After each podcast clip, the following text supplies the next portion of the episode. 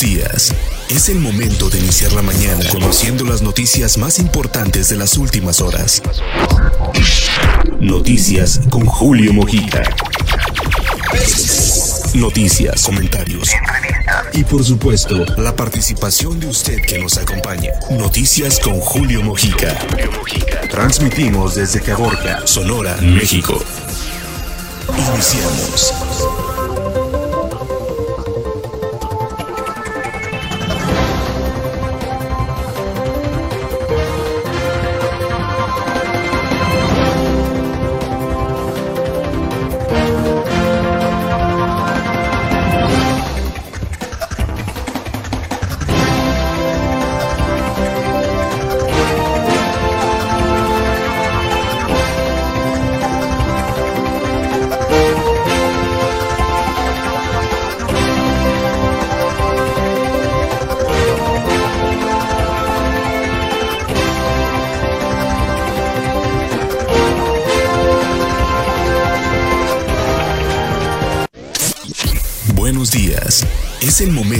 Iniciar la mañana conociendo las noticias más importantes de las últimas horas. Noticias con Julio Mojica. Noticias, comentarios. Y por supuesto, la participación de usted que nos acompaña. Noticias con Julio Mojica. Transmitimos desde Caborca, Sonora, México. Iniciamos.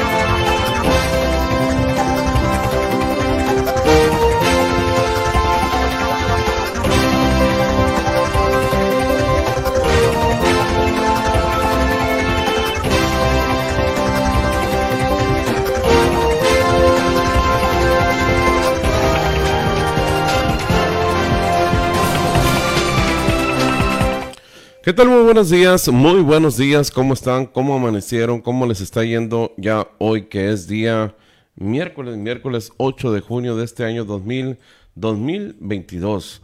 Muy buenos días y buen provecho a ustedes amigos que ya en este momento nos están viendo, que nos están compartiendo, que nos están escribiendo también, ya vemos aquí, a todos ustedes que ya están ahorita levantándose, haciendo su parte para eh, pues echarle ganas, sacar adelante la jornada que hoy se llama miércoles, mitad de semana.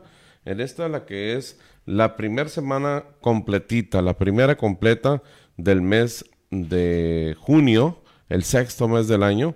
Y bueno, decirles que estamos listos, ¿eh? listos con toda la información, con todas las noticias, con lo más importante generado en las últimas horas, tanto en lo que es el, eh, aquí en Caborca, Sonora, lo que es el gran desierto de altar, decirlo también así, lo que es la región de, de esta parte noroeste del país, eh, de Sonora, de México y bueno, muchas informaciones de todos los ámbitos que vamos a tener hoy para que ustedes estén muy, pero sí, muy exageradamente muy bien informados. ¿eh? Así que no se despegue porque a partir de este momento arrancamos, iniciamos con las noticias, las más importantes, les decía.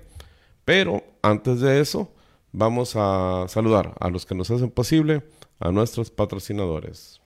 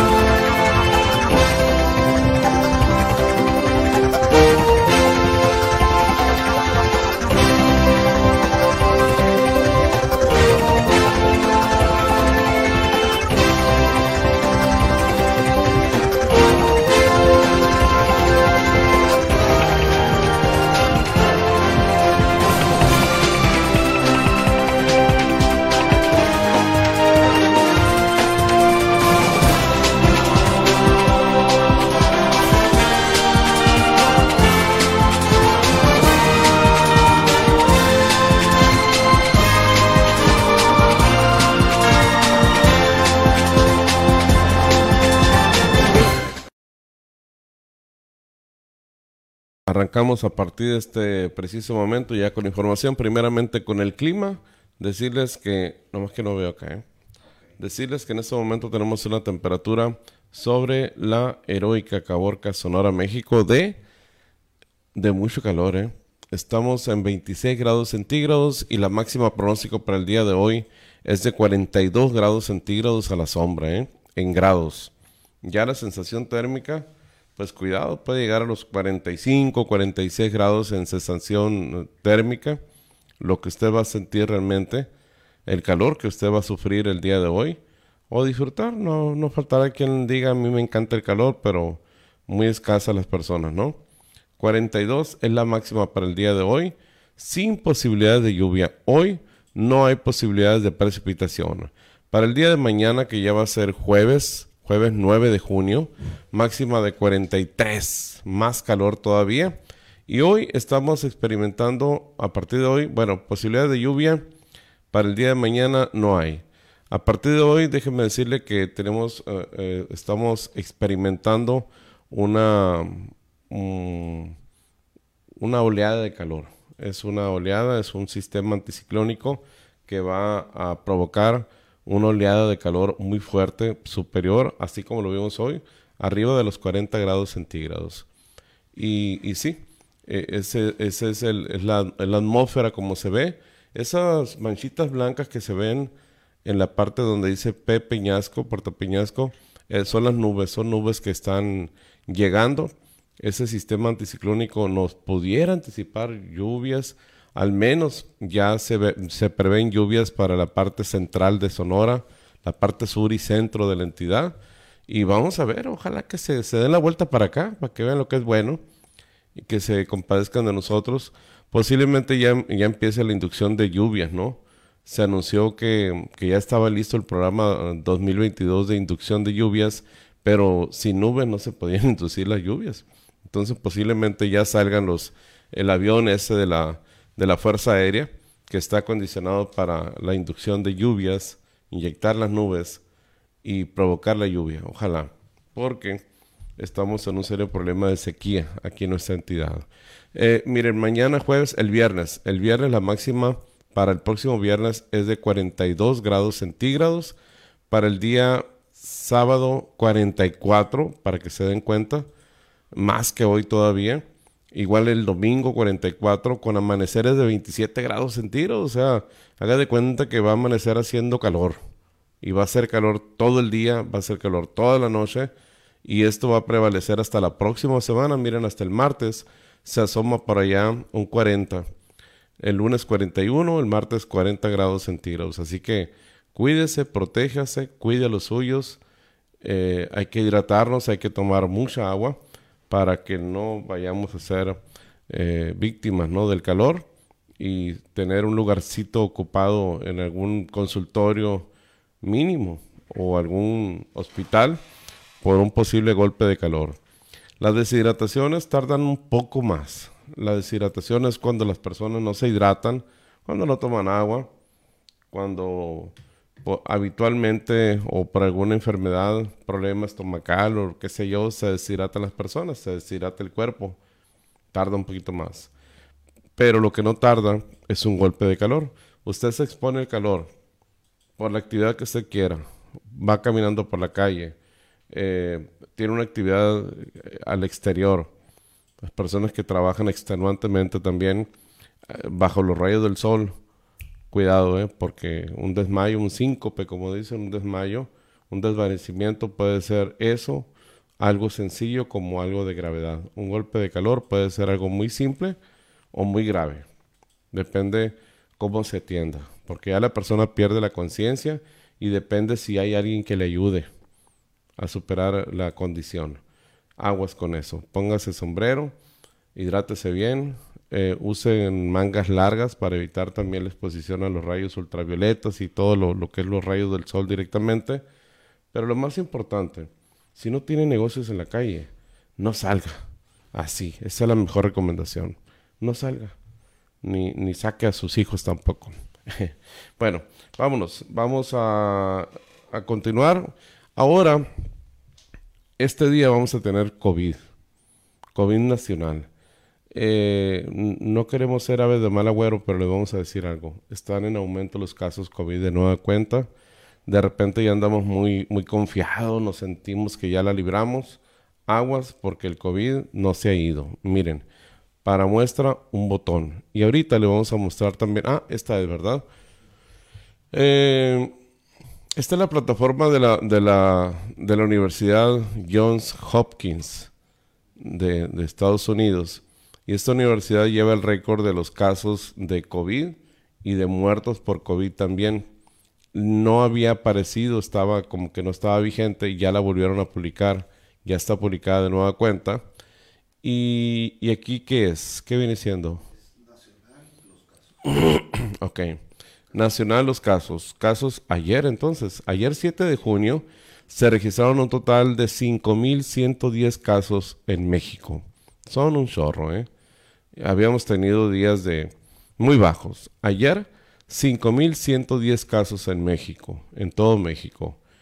Eh, El día 30 hubo 13.000. 30 de mayo.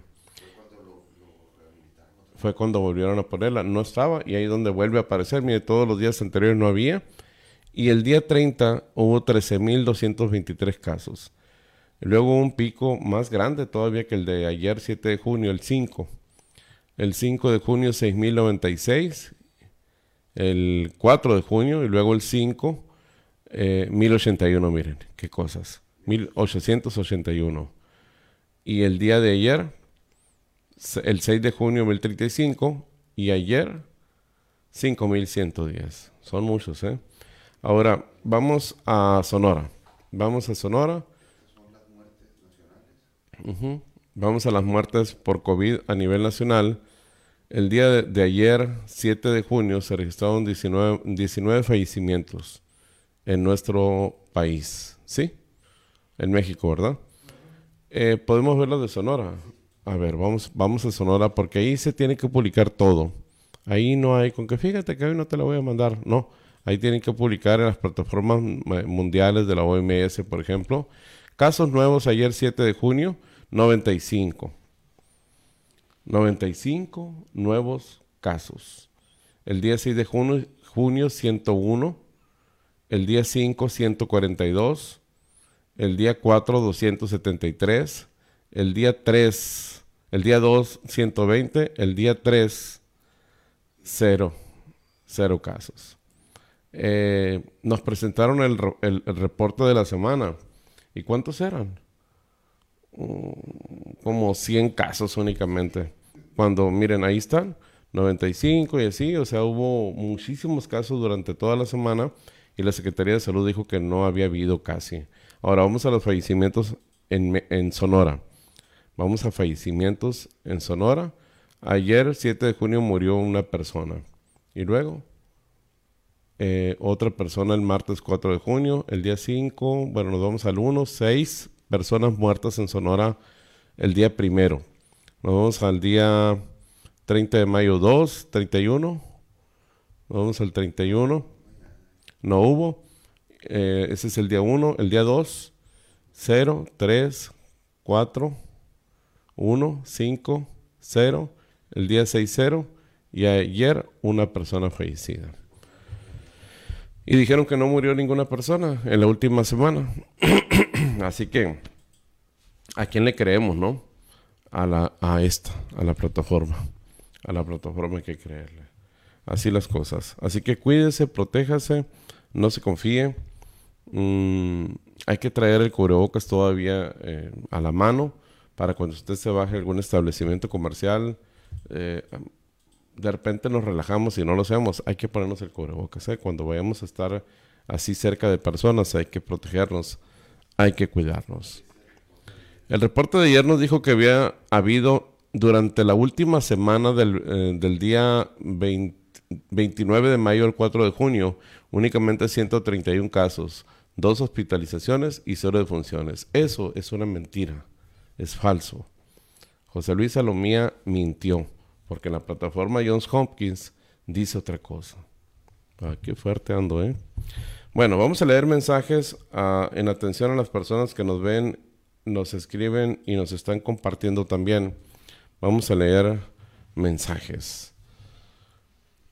Laura Corrales fue la primerísima. Laura Corrales, buen día, bendiciones, gracias. Laura. José René Garcés, muy buenos días, saludos. Ernesto Navarro, Julio, buenos días.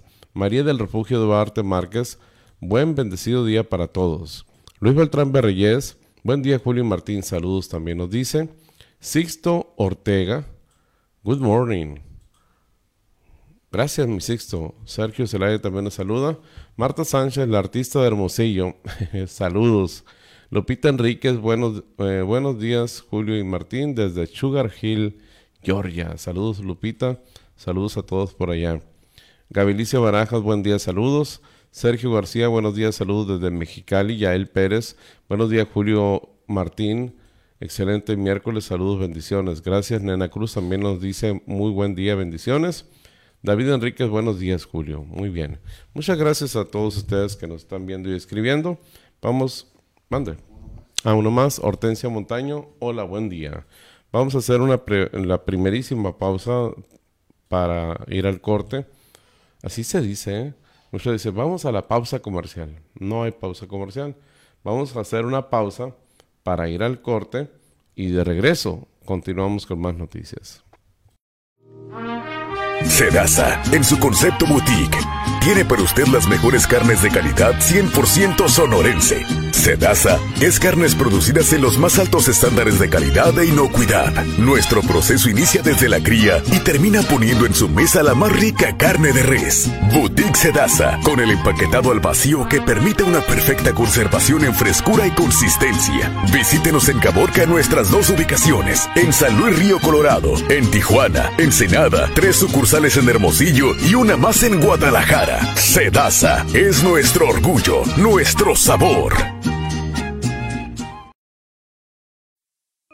Soluciones médicas de Sonora, la más completa de todo Caborca. Equipo médico y de ortopedia, suministros para la pandemia. Cuidamos siempre tener a tu alcance el mejor surtido y servicio efectivo. Para ayudar a tu economía tenemos precios, bajos y muy justos. Soluciones médicas de Sonora, mejorando tu salud y bienestar.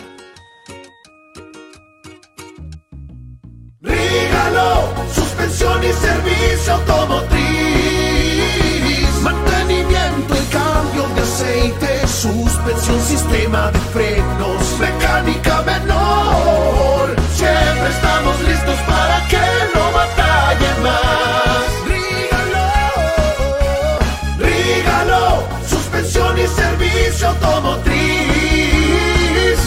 Y calle 23 esquina. Llámanos al 637-690-4698.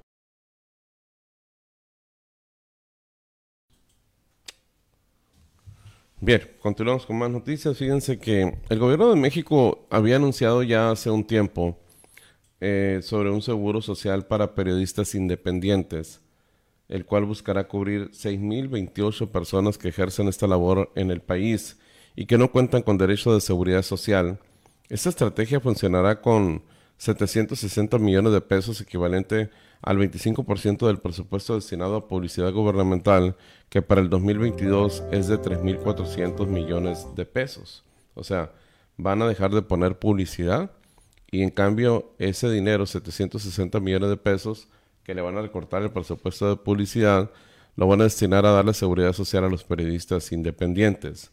Los periodistas que no tienen un contrato con alguna empresa de comunicación podrán acceder a los siguientes cinco seguros. 1. Seguro de enfermedades y maternidad. Contempla atención médica, farmacéutica, hospitalaria, sin restricciones para el asegurado y sus beneficiarios legales, aunque está sujeto a tiempos de espera. Incluye el pago de incapacidad por enfermedad general. Seguros de riesgo de trabajo, además de los beneficios del seguro de enfermedades, incluye rehabilitación, órtesis y prótesis, según sea el caso, incapacidad por accidente y enfermedad de trabajo y pensión, seguro de invalidez y en vida, en caso de invalidez, las personas podrán acceder a una pensión para ellas y para sus beneficiarios legales asegurados. Seguro de retiro, cesantía de edad avanzada y vejez, se podrán hacer aportaciones mensuales para crear una pensión también. seguro de guarderías y prestaciones sociales, incluye acceso a actividades de esparcimiento, ya sean deportivas y culturales del Seguro Social. El registro iniciará a partir de este martes, o sea, ayer, a través de la página IMSS, ingresando con el RFC y la e-firma. Fíjense que ya los requisitos pues son, para cada periodista que lo ocupe. Anunció pues el presidente del seguro médico para periodistas ayer justo en el marco del Día de la Libertad de Expresión que se celebró en nuestro país, el Día del Periodista. Vamos a ver y escuchar, este, este es un, un audiovisual de datos interesantes acerca de este gremio, el periodismo eh, en nuestro país.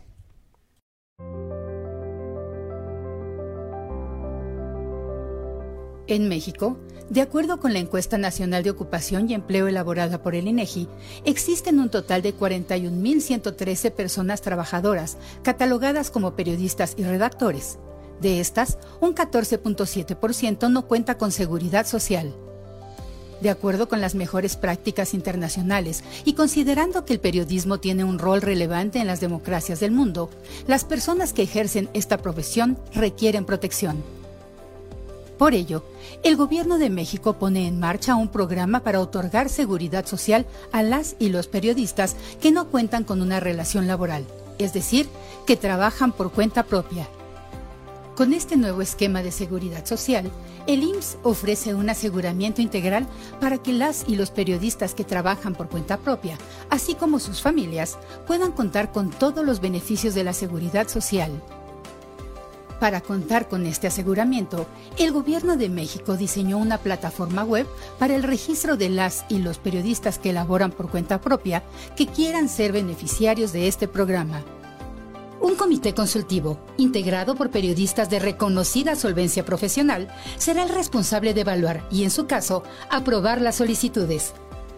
Es importante mencionar que, para ser elegido como beneficiario del programa, se debe acreditar que se ejerce el periodismo y al momento de realizar el registro no se debe estar afiliado como persona trabajadora en el IMSS. El costo del aseguramiento de los beneficiarios será cubierto por el gobierno federal. A partir del 7 de junio y con un primer corte al 30 de junio, estará habilitada la plataforma de Internet para el registro de los periodistas por cuenta propia a este nuevo programa de acceso a la seguridad social. Solo se deben seguir estos pasos. 1. Ingresa a www.ims.gov.mx diagonal periodistas por cuenta propia. 2 dale clic a Plataforma de registro y captura los datos que se solicitan para iniciar la inscripción. 3. Valida y agrega los datos que aparecen en la pantalla y da clic en Continuar. 4. Ahora llena los campos solicitados sobre domicilio y experiencia profesional. Carga los archivos o ligas de Internet que acrediten tu profesión. Antes de concluir el registro, es importante que marques la casilla del manifiesto de veracidad de tus datos e información. Concluye tu registro. Da clic en Realizar solicitud. Recibirás un correo electrónico de confirmación del registro de la solicitud para la incorporación al censo de periodistas por cuenta propia. Si cumples con los requisitos, participa y regístrate. Gobierno Sí, regístrate así, ¿no? Con todo el énfasis. Eh, obviamente son datos que, le incumben específicamente a periodistas, pero quisimos dejarlo para eh, exaltar el hecho de que por primera vez en la historia un presidente voltea a ver al gremio periodístico. Pero sí, también hay que decirlo, o sea, esperemos que sea aprovechado por los que realmente ocupan y no vayan a tratar ahí de o periodistas que tienen alguna empresa o que tienen la oportunidad de hacerlo, eh, que se lo dejen a los que lo ocupan, pues porque sí hay mucha, eh, muchos veteranos, muchos periodistas veteranos que en algún momento ocuparon eh, un trabajo, un espacio dentro de una empresa de comunicación y de repente pues se quedaron ya sin chamba, pero no dejan de ser periodistas, son los periodistas independientes. Y bueno, a ver, a ver qué sucede con eso, ¿eh? Miren, en más noticias. En Nogales, oficiales de la, Policía, de la Policía Estatal de Seguridad Pública, en colaboración con la Secretaría de la Defensa Nacional, lograron evitar que armas de fuego siguieran circulando por las calles de Nogales, al asegurar un vehículo con cientos de cartuchos, dos armas AK-47 y sustancias prohibidas. Personal del Ejército Mexicano solicitó el apoyo de la Policía Estatal tras el reporte de personas sobre el periférico oriente de Nogales ante esto se colaboró coordinadamente hasta localizar un vehículo pickup tipo sierra de color café impactado en un árbol. Al revisarlo en el interior había dos armas de fuego calibre eh, cuerno de chivo, cartuchos también para dicha arma, cinco bolsas que contenían hierba verde con características físicas al narcótico. Ante los hechos, el operativo coordinado tomó las medidas de seguridad y procedió al aseguramiento de la materia para ponerla a disposición del Ministerio Público para los trámites legales correspondientes. Esto el día de ayer. Y miren, trascendió también el incendio de un transporte de jornaleros en la carretera Caborca Santana. Un autobús que transportaba jornaleros hasta el estado de Oaxaca quedó reducido a cenizas luego de incendiarse en el tramo carretero Caborca Santa Ana. Los hechos ocurrieron en horas de la tarde cuando un grupo de jornaleros que viajaba de Tijuana a Baja California hacia el estado de Oaxaca, luego de terminar labores agrícolas, eh, fue en el kilómetro 3 de la carretera que conduce de Caborca a Santana cuando bomberos voluntarios de Santana hicieron eh, su labor para sofocar el siniestro, donde no se reportaron personas lesionadas. En el lugar la unidad de pasajeros quedó totalmente calcinada, los jornaleros manifestaron que perdieron documentación personal así como dinero en efectivo que habrían ganado en el campo. La circulación se vio afectada algunos minutos durante los trabajos de los bomberos quienes lograron sofocar el incendio. Aún se desconocen las causas por las que comenzó dicho siniestro, el fuego, lo que provocó pues eh, que se incendiara por completo esta unidad. Eh, es un eh, autobús de línea, pero llevaba eh, pues, un autobús ejecutivo y llevaba jornaleros agrícolas. Lamentablemente, muy lamentable. Miren, ayer eh, el grupo, el colectivo de rastreadoras de Caborca eh, tuvieron actividad y, y, encontraron, o sea, para ellas es un éxito, ¿no? Así lo manejan como un éxito, el haber encontrado restos óseos, restos humanos de personas en el tramo entre Pitiquito y Altar. El primer caso fue eh, que durante la mañana de ayer localizaron en, estado de putrefacción entre Pitiquito y Altar a una persona. Caminaron a, otra parte ya señalada en el itinerario donde resultó todo un éxito su búsqueda. Dice, en esta ocasión encontraron un cráneo y el hallazgo lo realizaron en el camino que conduce hacia el Sázabe, a un lado del rancho llama, llamado Santa Elena, donde también había un teléfono celular y un par de calcetas. En el lugar se encargaron de las averiguaciones correspondientes elementos de periciales y agentes de la Agencia Ministerial de Investigación Criminal apoyados por la Guardia Nacional y la Policía Estatal de Seguridad Pública. En otro caso, fueron encontrados restos óseos de una persona del sexo masculino que fue localizado la mañana de ayer martes también sobre el tramo carretero Altar Pitiquito. El hallazgo, se dio a pocos metros de la carretera internacional a la altura del kilómetro 87, donde el colectivo Rastreadoras de Caborca logró dar con los restos de una persona, al parecer ejecutada en el lugar de los hechos.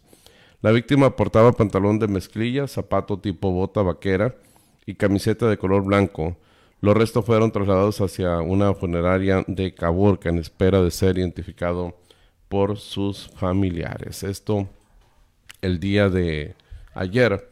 Dos hallazgos por parte del grupo colectivo eh, Madres Rastreadoras de Caborca, que pues es irónico, ¿no? Pero pues así lo manejan ellas. Tuvieron éxito.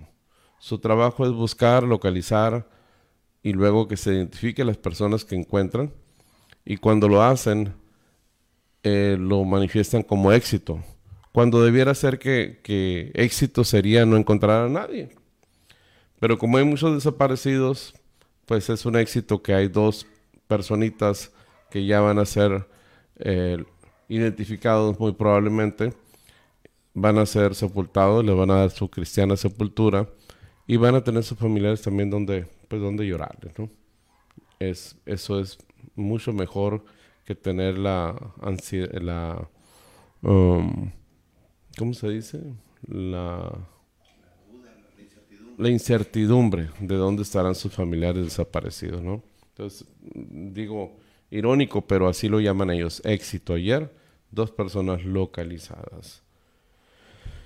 Eh, recuerde que ICAP, ICAP, el Instituto ICAP aquí en Caborca, que es el Instituto para la Innovación, Capacitación Técnica y Actualización Profesional, está eh, haciendo un llamado para ustedes jóvenes que ya concluyeron su nivel preparatoria, que van a estudiar una carrera, que se van a ir a alguna otra parte, que van a estudiar aquí en Caborca pero no están muy decididos, no están muy convencidos.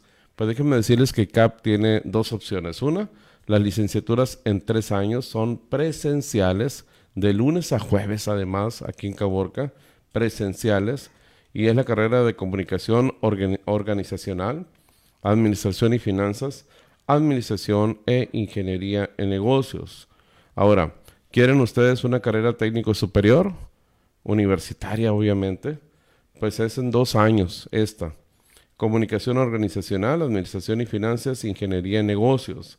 Para mayores informes, comuníquese al 637-122-1005, al 637-108-3522 de ICAP, que están por la calle 10 en, en la avenida Veracruz, en la esquina, en la colonia industrial. Promoción, si ustedes ya pagaron su inscripción a otra universidad y lo acreditan, le bonifican su pago.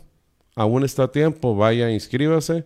Repito, hay promoción y hay becas también por aprovechamiento, hay acompañamiento para bolsa de trabajo. Eso es ICAP aquí en Caborca. Fíjense que el alcalde de Caborca, Abraham, Abraham el cubano Mier, entregó un nuevo tejabán en esta ocasión a una escuela de aquí de la localidad, de la cabecera municipal, que es la Escuela de Educación Especial, eh, Centro de Atención Múltiple Jorge Niebla Espino. Para beneficio directo de más de 200 caborquenses, la mañana de ayer el alcalde Abraham Miera entregó este nuevo tejabán de la Escuela de Educación Especial Jorge Niebla Espino. Le seguimos apostando al sano desarrollo de nuestras niñas y niños, brindándoles espacios dignos de sano esparcimiento, dijo. A los estudiantes de nuestro municipio, a sus familias y docentes les aseguro eh, que seguirán contando con todo nuestro apoyo, dijo, sobre todo para nuestros niños y jóvenes que tanto lo necesitan para lograr su plena inclusión y desarrollo. En esta obra, y gracias al buen manejo de los recursos, destacó el alcalde, se logró ampliar el proyecto original y construir también 30 metros, 30 metros, déjenme decirles de qué. Aquí está. 30 metros cuadrados de piso de concreto en área de bebederos, que no estaban incluidos en el proyecto. Tanto la directora del plantel Blanca Geraldine Serrano como el exdirector José Alfredo Monroy y la representante de los padres de familia Lucimelda Contreras agradecieron el apoyo incondicional que el alcalde ha brindado a esta institución en Caborca. Agradecerle al alcalde cubano, cariñosamente como le decimos, por esta obra que beneficia a padres de familia, alumnos maestros y todos quienes visitan esta escuela, quiero reconocer al presidente la buena disposición que siempre ha tenido para las personas con discapacidad. Miren, en lugar de leerlo, pues vamos a verlo.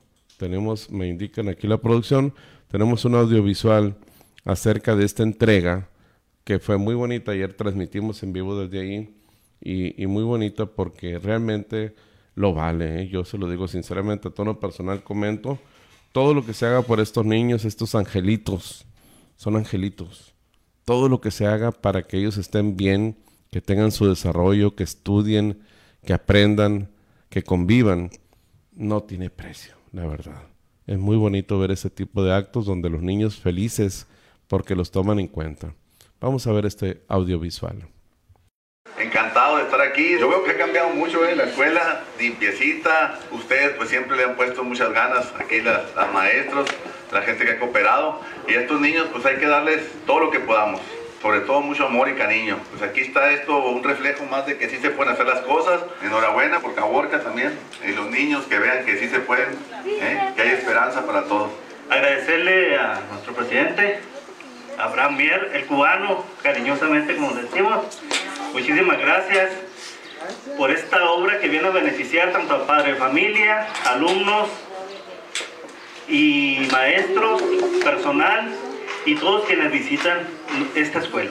Quiero aprovechar el momento también para reconocer al presidente, el cubano, la buena disposición que siempre ha tenido para las personas, los niños, los alumnos, en general con discapacidad, en especial a nuestra escuela expresar nuestro total agradecimiento hacia ustedes, el ayuntamiento y su equipo, ¿no?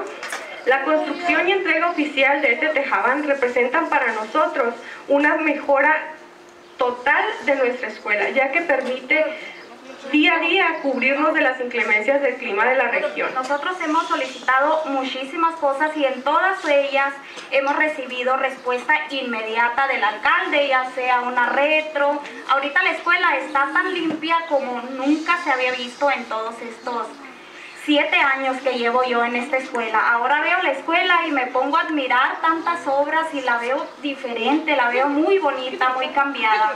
Y eso pues hay que agradecerle al presidente y aparte pues felicitarlo por cumplir, porque él nos dijo, van a tener su tejabán y aquí estamos inaugurando lo que fue esta obra que, que él nos dijo que estaría aquí.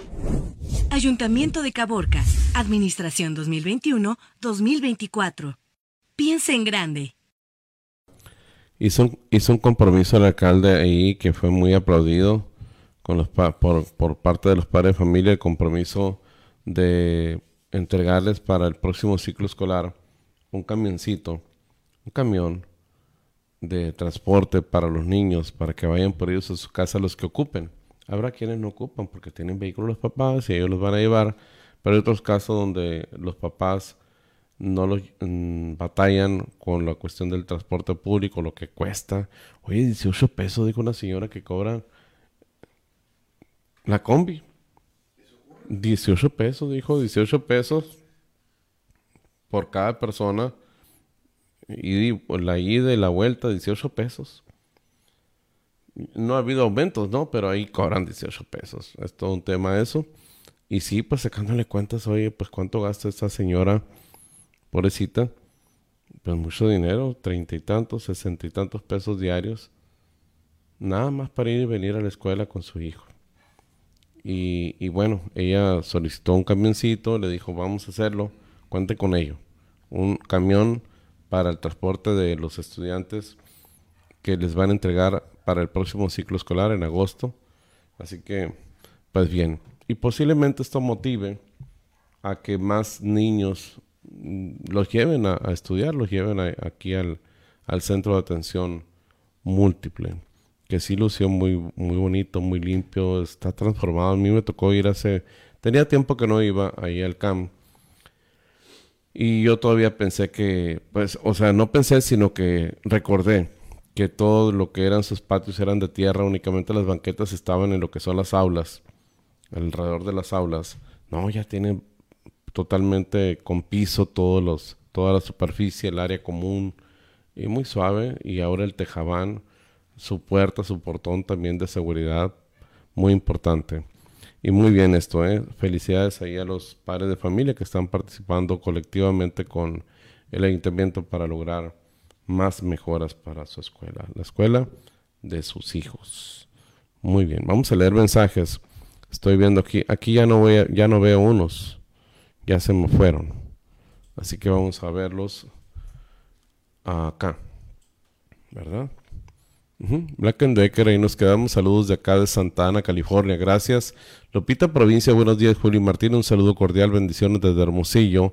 Alma Herrera, buenos días, Julio. Saludos de, Puerto Piñasco. Gracias, Alma. Alejandra Alex Rodríguez. Buenos días, bendiciones. Gracias, Alejandra. María Delfina Lara Enríquez, muy buenos días. Gracias, eh, Fina, qué bueno que nos estás viendo. Adriana Mojica, buenos días. Julio y Martín, saludos, familia. Igualmente.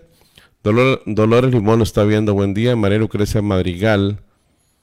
Ahí está, buenos días Julio, familia y Martín compartido. Perla Jasso, buen día Julio y Martín, saludos. Francisco y Carmen Hugues Celaya, buen día Julio, bendiciones hoy y siempre. Muy bien, gracias a los Hugues. ¿Quién, eh? Elvira, señor Elvira Barajas, eh, muy buenos días, saludos. Anoche nos estábamos acordando de usted y de, y de don Jackie, que en paz descanse su esposo, Manuel Rodrigo Jackie, que fue un gran amigo de nosotros, y del gremio periodístico. Y ayer eh, nos, reunimos a, charlar, a platicar y, y degustar ahí unos, unos ricos chicharrones que hizo Raimundo Quiroz. No fuiste, Martín. Miras que Mira, algún talento había de tener Raimundo, ¿eh? ah, es broma. La verdad es una receta que se la quiero copiar. Y nos reunimos ahí, eh, incluso mandó este un presente el alcalde. Carne asada. Pues hubo carne asada. Íbamos a los chicharrones, hubo carne asada también. Y se agradece, ¿no? nos, reunimos algunos compañeros, periodistas, amigos, colegas, los, los de la bola, pues, y, estábamos acordando, acordándonos, señora Elvira, porque ahí, en, en, lo que es el bonito jardín de, la casa de Araceli, Celaya y de Raimundo, eh, recordaron que el último programa que, o la última ocasión que cantó don, don Jackie en vida fue ahí en la casa de Araceli y tienen el video. Una semana antes de enfermarse, don Jackie fue ahí con Araceli. Nos estábamos acordando muy, muy bonita escenografía que hicieron, porque muy bonito jardín, usted se ha de acordar. Y, qué curioso, ¿no? Una semana antes de, caer enfermo, fue ahí con Araceli y cantó junto con usted. Ahí estamos viendo a la señora Elvira Barajas también cantando. Luego se los voy a pedir para ponerlo. No, no tiene derechos de autor porque fue algo que, ahí se hizo, ¿no? Y bueno, se vino a la mente. Saludos, señora Elvira Barajas, donde se encuentre. Eh, la última vez nos saludó desde California, no sé dónde esté ahora, pero saludos, que esté bien. Eh, un corte, vamos a un corte rápido y volvemos con más noticias, con más información. Tenemos muchas.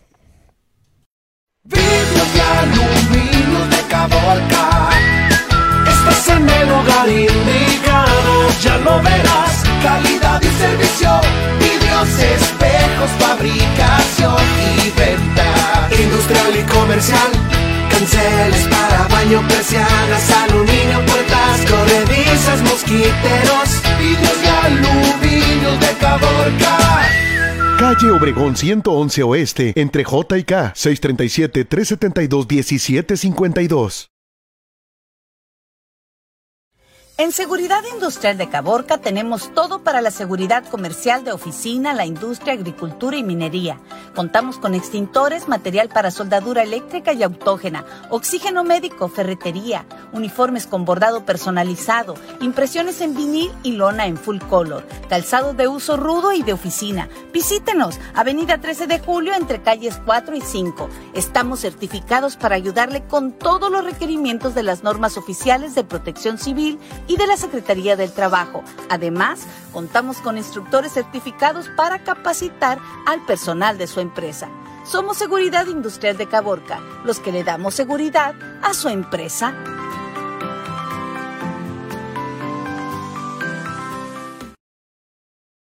Si usted desea que su construcción sea muy fuerte, Premaco del Desierto Materiales para la construcción, arena, grava y cemento, precolado con servicio a domicilio.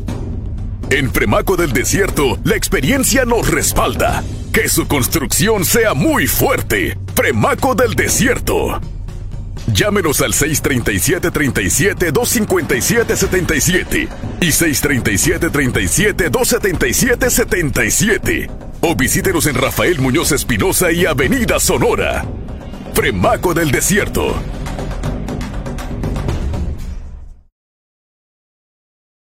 Creemos los tacos. así, así suele suceder. Muy bien. Dice, bueno, ahorita leemos más mensajes, ¿eh?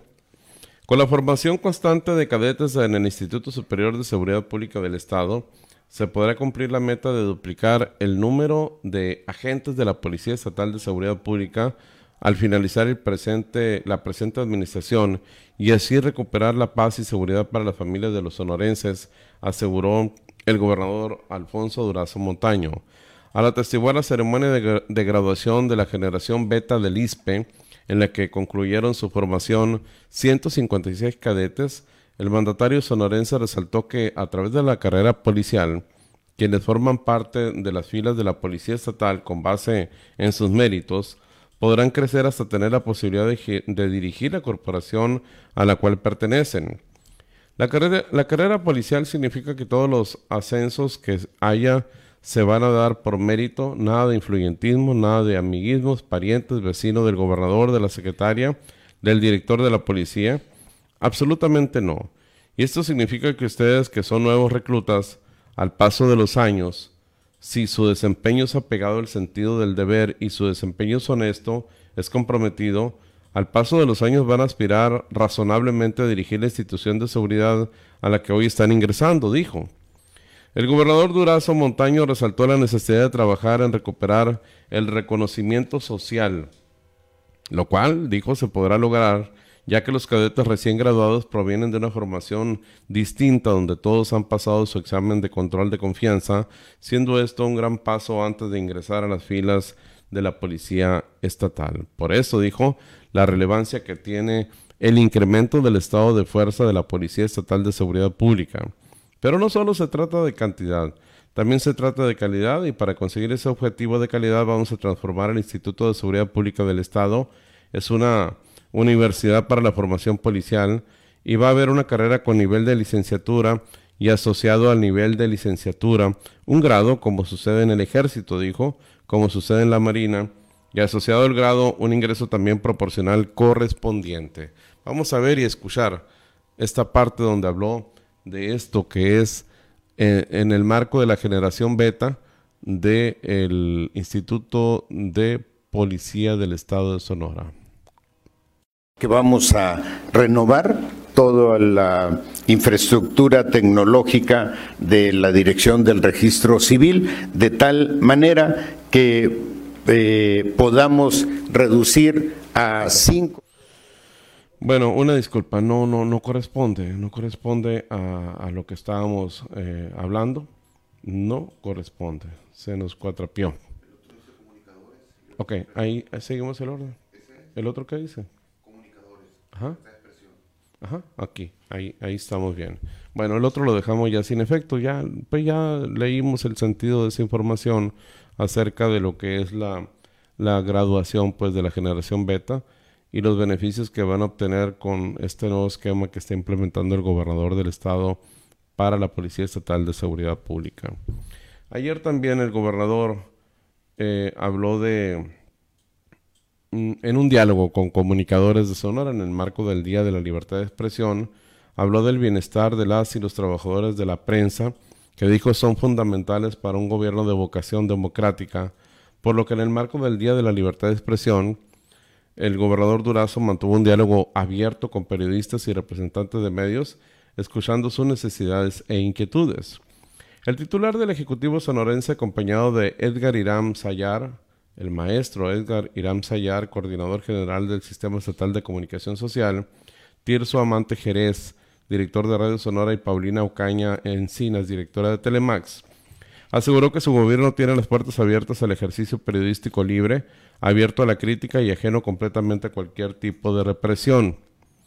expresó su respeto y restricto a la actividad periodística eh, informativa del gremio y manifestó su respaldo a la iniciativa del presidente de la República, Andrés Manuel López Obrador, de otorgar seguridad social a periodistas y comunicadores independientes.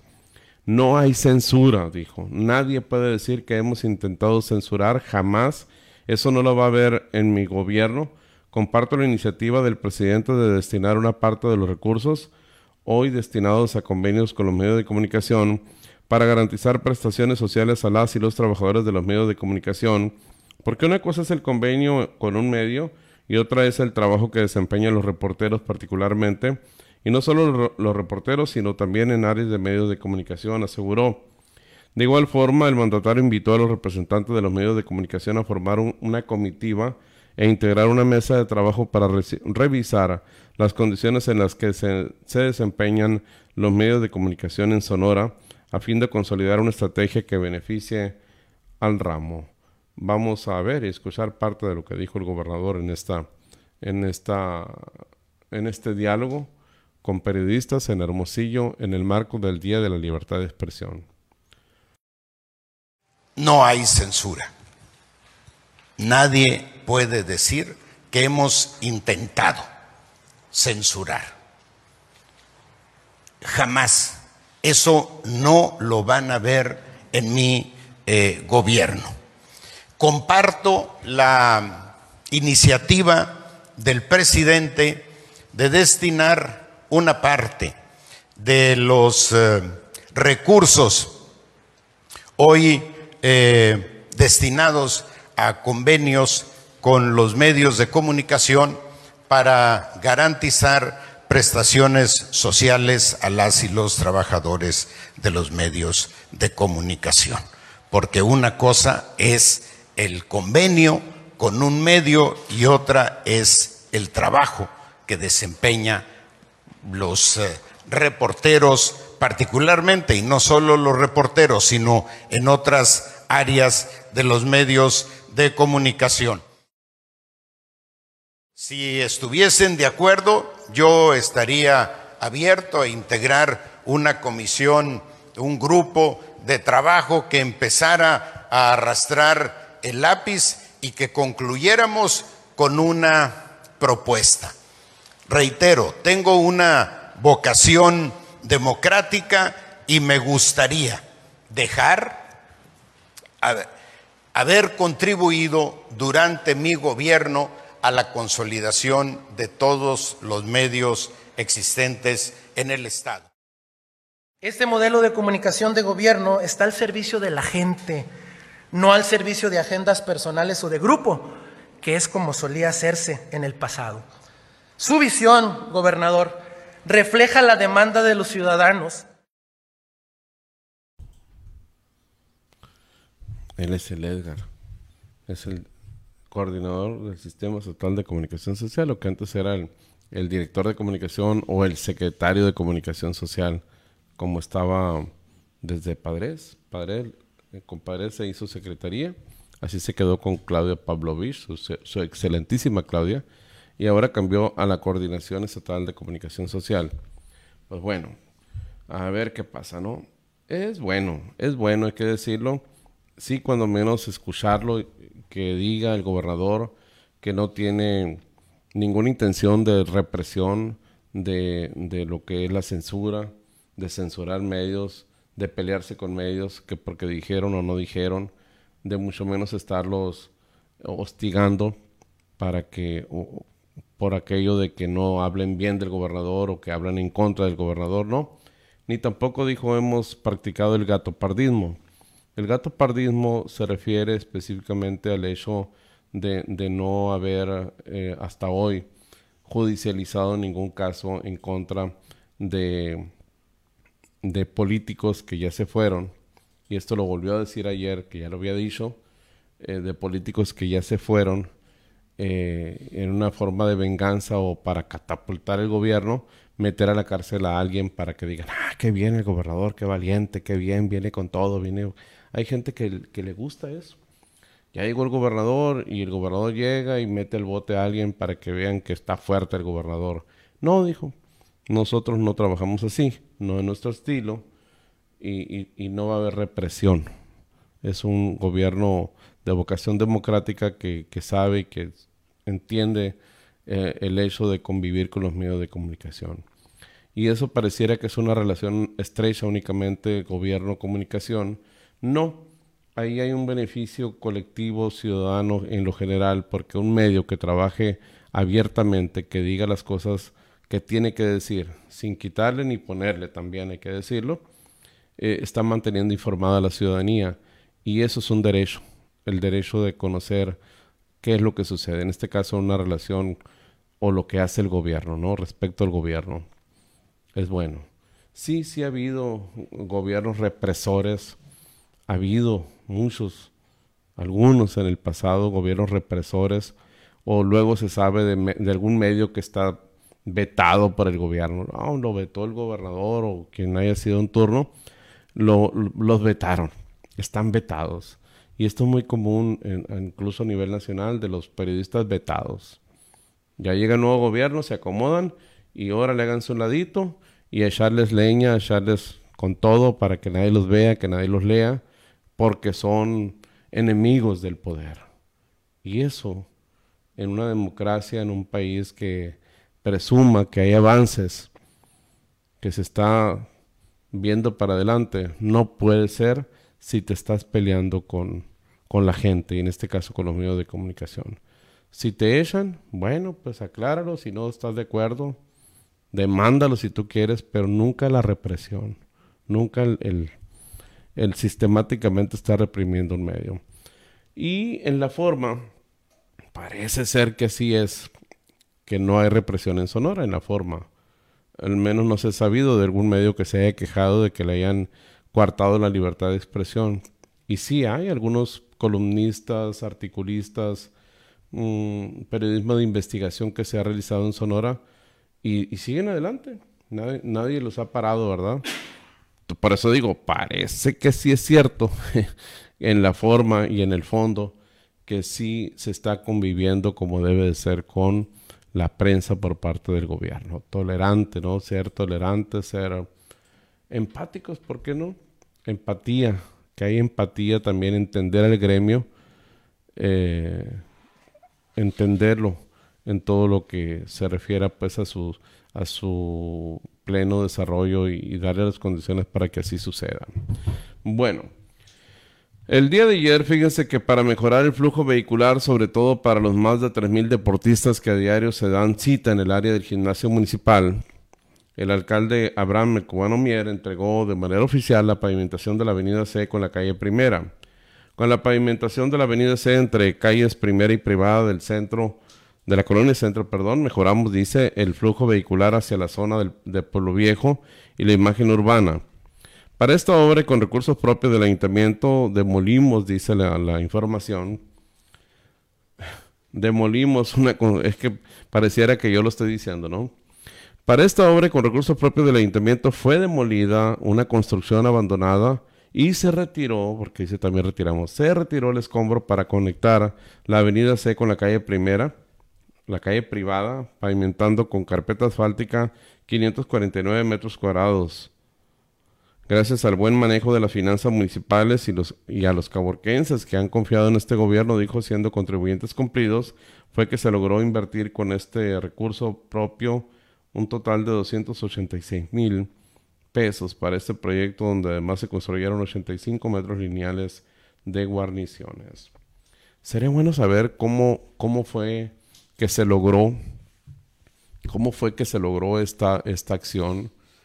Y, no es un cuestionamiento, aclaro, es una pregunta que, que, yo me planteo en este momento, porque se habla únicamente de la inversión, de lo que fue la demolición, el demoler e invertir en, en la, en, pues, en ponerle eh, mm, material asfáltico, ¿no? Asfalto y lograr que la vialidad quede así como se ve. Así estaba antes en la foto de arriba, donde había una casa donde históricamente recordamos vivió el buen amigo Arturo Rodríguez Rodríguez, en paz descanse, papá de, de Daniel, de la Dorita, que son mis vecinos aquí. Ellos vivieron en esa casa históricamente, repito, don, don Arturo Rodríguez Rodríguez.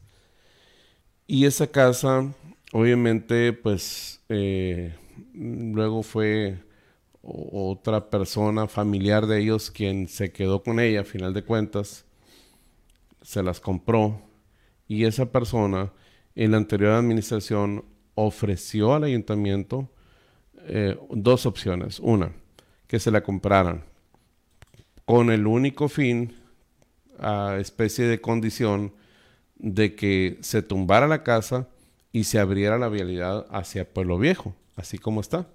Este árbol ahí estaba, mire, era parte de, lo que era el patio de la casa y bueno, eh, era una opción, que el ayuntamiento les comprara que le compraran esa propiedad para que abrieran esa calle bonita que ahora se ve. Mire, donde está el alcalde ahí. Opción 2, una permuta. O sea, que le dieran un terreno, convenirlo, pues, ¿sabes qué? ¿Cuánto vale este terreno? Aquí está Catastro, que nos diga cuánto. Dame un terreno donde tú quieras, o bueno, convenirlo, pues, que hubiera conveniencia. Yo te entrego esta propiedad y tú me das otro terreno. Opción 2. Y lo conocí de viva voz, ¿eh? no, no estoy especulando. Desafortunadamente, en la anterior administración no hubo eco. Hubo un acuerdo donde el alcalde dijo sí, mas nunca se concretó. Llega esta nueva administración y lo sé de buena, de buena fuente también, que no, no concluyeron, no hubo un acuerdo. O sea, dijeron sí, pero no dijeron cómo, ni cuándo, ni dónde, y no, no se concretó el acuerdo. Ni la opción 1 de compra, ni la opción de permuta. Se quedó en letra muerta. Llega esta nueva administración, yo estoy seguro que, que esta persona, este empresario caborquense, plantea de nueva cuenta la administración y se logra. Porque era una cuestión de voluntad, Martín. Bueno, ¿cuánto vale? Un millón, no sé cuánto, nunca me dijeron. ¿Cuánto vale esta esta casa? ¿Cuánto, cuánto cuesta?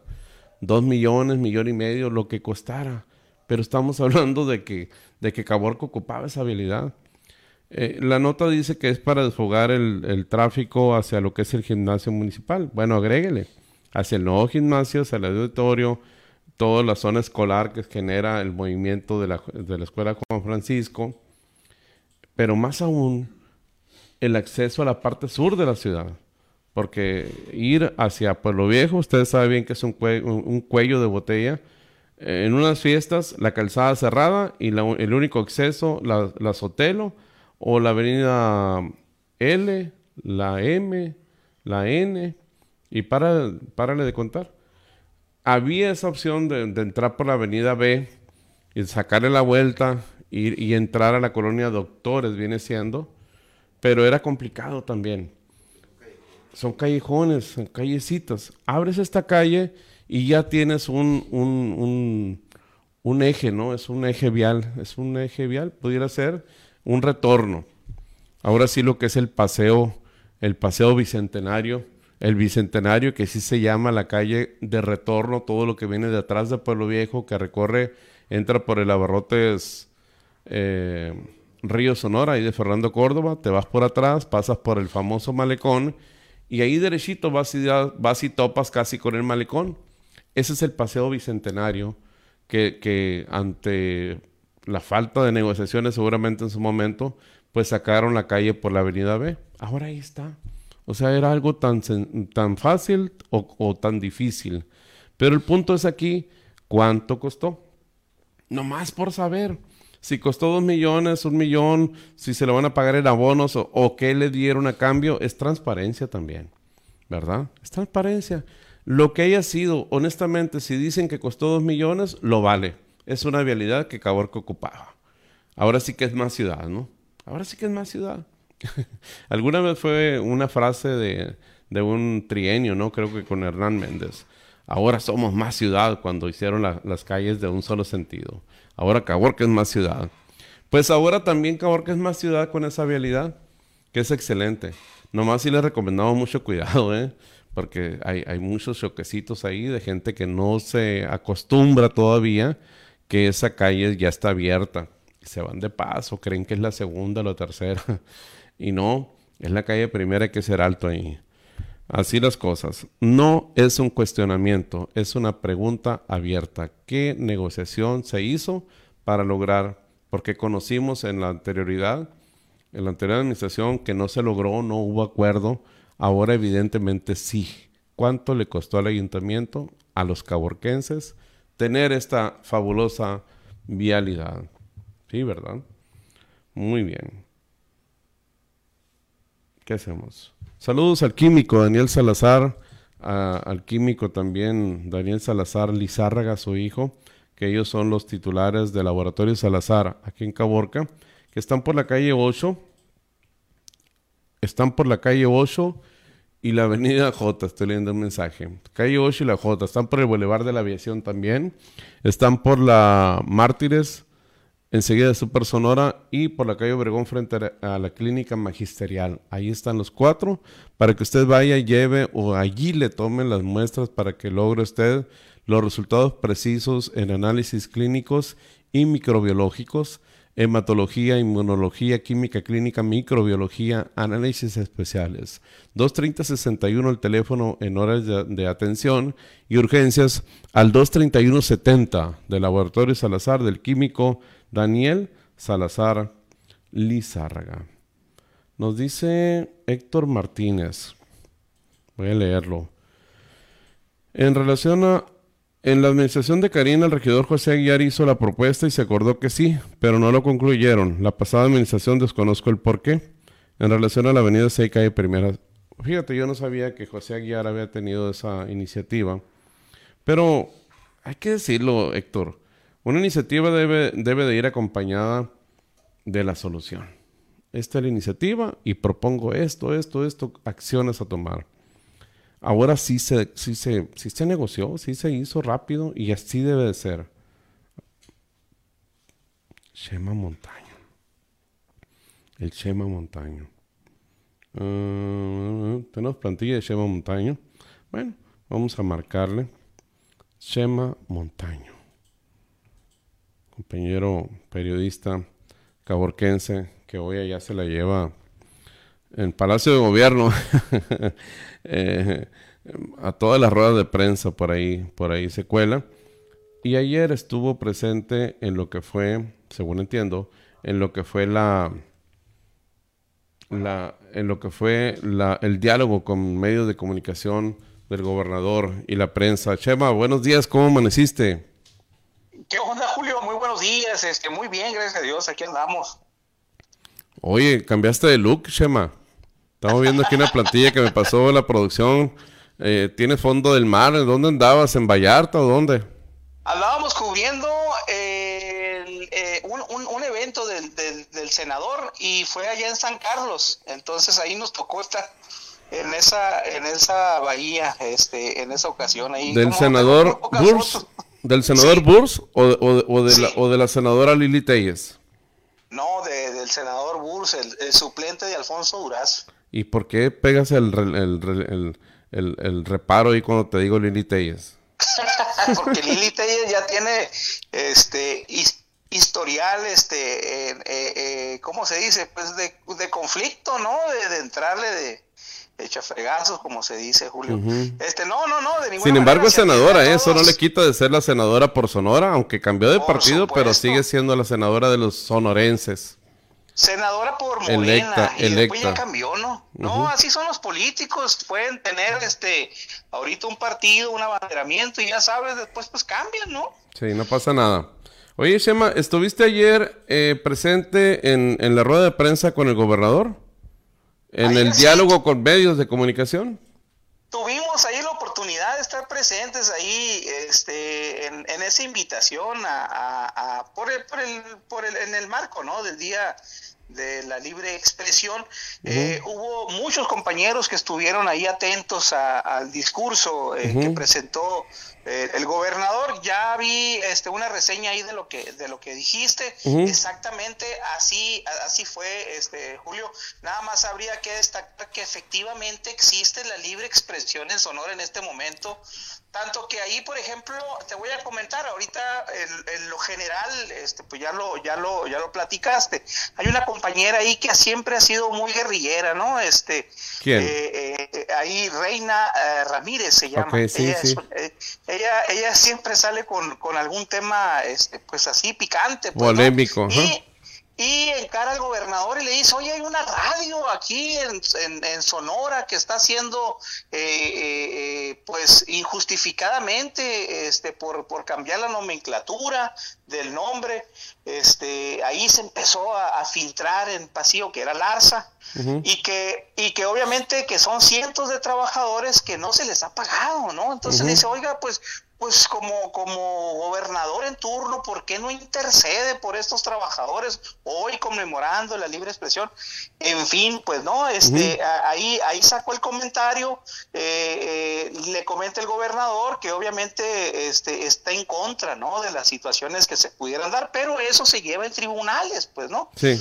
Más sin embargo, en tribunales se- laborales porque seguramente seguramente debe estar emplazada huelga, ¿no? Por parte del sindicato. Quiero pensar, que- quiero que pensar. tienen, sí, Di, te digo, quiero pensar que está emplazada huelga. Me- em, mira, yo desconozco. Ayer supe del tema porque lo sacó ahí en este en este contexto de la libertad de expresión, más sin embargo no tengo los datos. Lo único que sí sabemos que se lleva en tribunales ese tipo de, de denuncias, aunque Sí. sea, por ejemplo, una radio eh, este de índole estatal y que tenga sus trabajadores. Pues obviamente que eh, eh, como empresa, pues no puede el gobierno intervenir así de forma directa, este, en este caso como quería la intervención reina, más sin embargo, sí se puso en el, en el, en, en- el dedo en la llaga por la cuestión de las injusticias que están viviendo ahí, pero eso se resuelve en tribunales. A lo que voy, eh, Julio, es que no hay una limitante. El gobernador se pasea entre los medios de comunicación, se baja de allá donde estaba encaramado, dijo, "Ay, me voy a bajar, dijo, y se pasó entre todos los medios saludando y escuchando eh, eh, las necesidades de los medios. Eso me parece muy interesante, ¿no? Desde, desde la trinchera este, que pudieras decir como comunicador, que te escuche, que te salude, que te extienda la mano, qué necesitas, y obviamente con el maestro Edgar Irán Sayar ahí, la, pues en esta representación de, de- de comunicación en el Estado, este, te atiende de forma directa y, y- y con contacto este, físico visual y, y- y- y te atiende eh, la, la demanda que le propongas. Incluso, pues ya lo comentaste, ¿no? Este, se da apertura, una mesa de diálogo para, para ver las necesidades de los medios, pues, ¿no? Que por todos, por todos ahí, pues obviamente como que es el sueño este dorado eh, de la mayoría, el hecho de tener una casa, de tener una prestación, de tener un seguro, de tener este un weekend, hay un sindicato que un que un que un carrito, me Mm. explico, como una cartita a Santo Claus. Un auto, Así- un auto. Oye, mm, Chema, y tú en los hechos, nosotros lo vemos desde acá, pero en Hermosillo debe de haber algunos periodistas críticos, de línea crítica, no precisamente sistemáticamente en contra del gobierno, pero sí planteando las situaciones que suceden. Quiero pensar que los hay. Y si los hay, se les reprime. Mira, eh, yo aquí en, en- en lo personal, eh, pues obviamente que uno puede escribir, decir, hacer eh, lo que lo que en opinión personal eh, se puede se puede eh, eh, eh, decir con respeto, obviamente, y Sí. con el derecho que, que- que le asiste. Y yo no he tenido razón de un de un solo eh, eh, eh, comunicador que se haya quejado, ¿eh?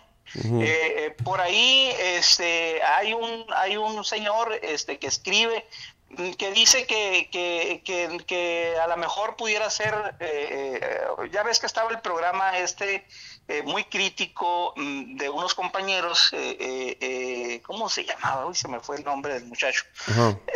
Eh, del mensajero. Eh, el, el caso es que ellos tenían un programa también ahí en radio y que pues decían que estaban limitados, mas sin embargo yo los escuchaba siempre muy, muy, muy incisivos, ¿no? Contra, contra, contra el gobierno de Andrés Manuel, con la política este, de, de la 4T, etcétera, etcétera. Eh, eh, mas, sin embargo, yo no he visto que, que, que realmente en, eh, eh, haya un- o alguna campaña negra contra algún medio, que lo he visto a nivel nacional, ¿no? Con, con el presidente. Ahí sí. Sin embargo, aquí en Sonora no veo que diga el gobernador, estos son los buenos o estos son los malos, estos son los fifís. O, o cáigale encima a este, ¿no? O encima. Ujú. Exactamente. Lo vemos a nivel nacional con López Obrador, eso está visto. Aquí en el estado no hay esa, e, ese, ese tipo ni siquiera de comentarios por parte del gobernador con mucha apertura y que, y que, y que bueno, respeta, pues, ¿no? Eh, el, el, el, trabajo eh, periodístico de, de, libre, ¿no? Este, dice que no le gusta que le doren la píldora, que digan lo que tiene que ser, ellos pasan la información, así como lo, como lo comentaste, y pues a lo último, eh, este, los encargados de validar esa información, verídica y que pues obviamente la ciudadanía tendrá la oportunidad de definir y decidir si le parece o no, ¿verdad? Claro, muy bien. Pues eh, quisimos eh, hacer este enlace para conocer de vivo voz lo que pasó ayer en este marco, porque ruedas de prensa hay casi a diario, ¿no? Casi a diario, o unas dos, a veces tres a la semana, en, en su calidad de rueda de prensa o en calidad de información que se genera. Y muy, muy dinámico, un gobernador muy pegado a la prensa, ¿verdad? a diferencia de Claudia Paluís, con todo respeto a la señora excelentísima Claudia, que no hizo ninguna rueda de prensa en seis años, ninguna rueda de prensa en seis años y es cónsul. Aquí, aquí la verdad que este fluye mucha información, aquí no se detiene nada. Eh, el gobernador da cada martes a las 10, 10 y media de la mañana su conferencia semanal. Eh, estuvo platicando ahí que necesita a lo mejor ampliarlo a dos días porque hay mucha información. De hecho, este ayer lo que, lo que, lo que sacaron, ¿no? Ya, ya pasaste la nota ahí de, del Galerías Mall, de la nueva oficina de la Secretaría de Relaciones Exteriores. Este, eh, ahí también este, eh, salió la información oficial, ahí el comentario entre, entre los compañeros fue, oye, este, vas a pagar una cantidad menor por más, por más eh, metros eh, cuadrados, sin embargo, ¿a qué pertenecía esa renta tan alta que estaban pagando, que están pagando ahorita? Ah, ok, eso fue fideicomiso. Pero este, ahí, ahí empiezan las, las preguntas. ¿Ese fideicomiso a quién pertenece? O sea, porque todos los demás departamentos también pagan renta, pues, ¿no? Este, y bueno, ahí, ahí eh, eh, eh, el, vivir la experiencia creo que es, es, importante en relación a lo que se genera información, pero que también da la oportunidad. Edgar Sayar, el maestro, tiene, tiene el micrófono abierto, ¿no? Dice, a ver, los primeros cinco comenten y hacen las preguntas. Este, no como en el equipo de Andrés Manuel, porque también me toca ver a las mañaneras, Julio. O sea, este. ¿Has estado en Palacio Nacional, Chema? Eh, no, lo que pasa es que ha venido aquí a Sonora. Ah, pues. ok, en las mañaneras en Sonora, ok. Yo dije Chema ya en, Palacio Nacional, a un, lado de, de, este de Lor, Lor Molécula y no sé cuántas cosas pasan ahí. No, aquí tenemos a Demian Duarte, el, el, molécula de acá. Oye, este. Muy bueno, de, Demian Duarte, no, pero sí muy clavado en la materia gris. Sí, ah, por cierto, tomó la palabra ahí y salieron los abucheos. Pero, pero es parte del show, ¿no? Este, Ahí el compañerismo, este, como, como, como, como se maneja, tú, tú muy bien lo conoces.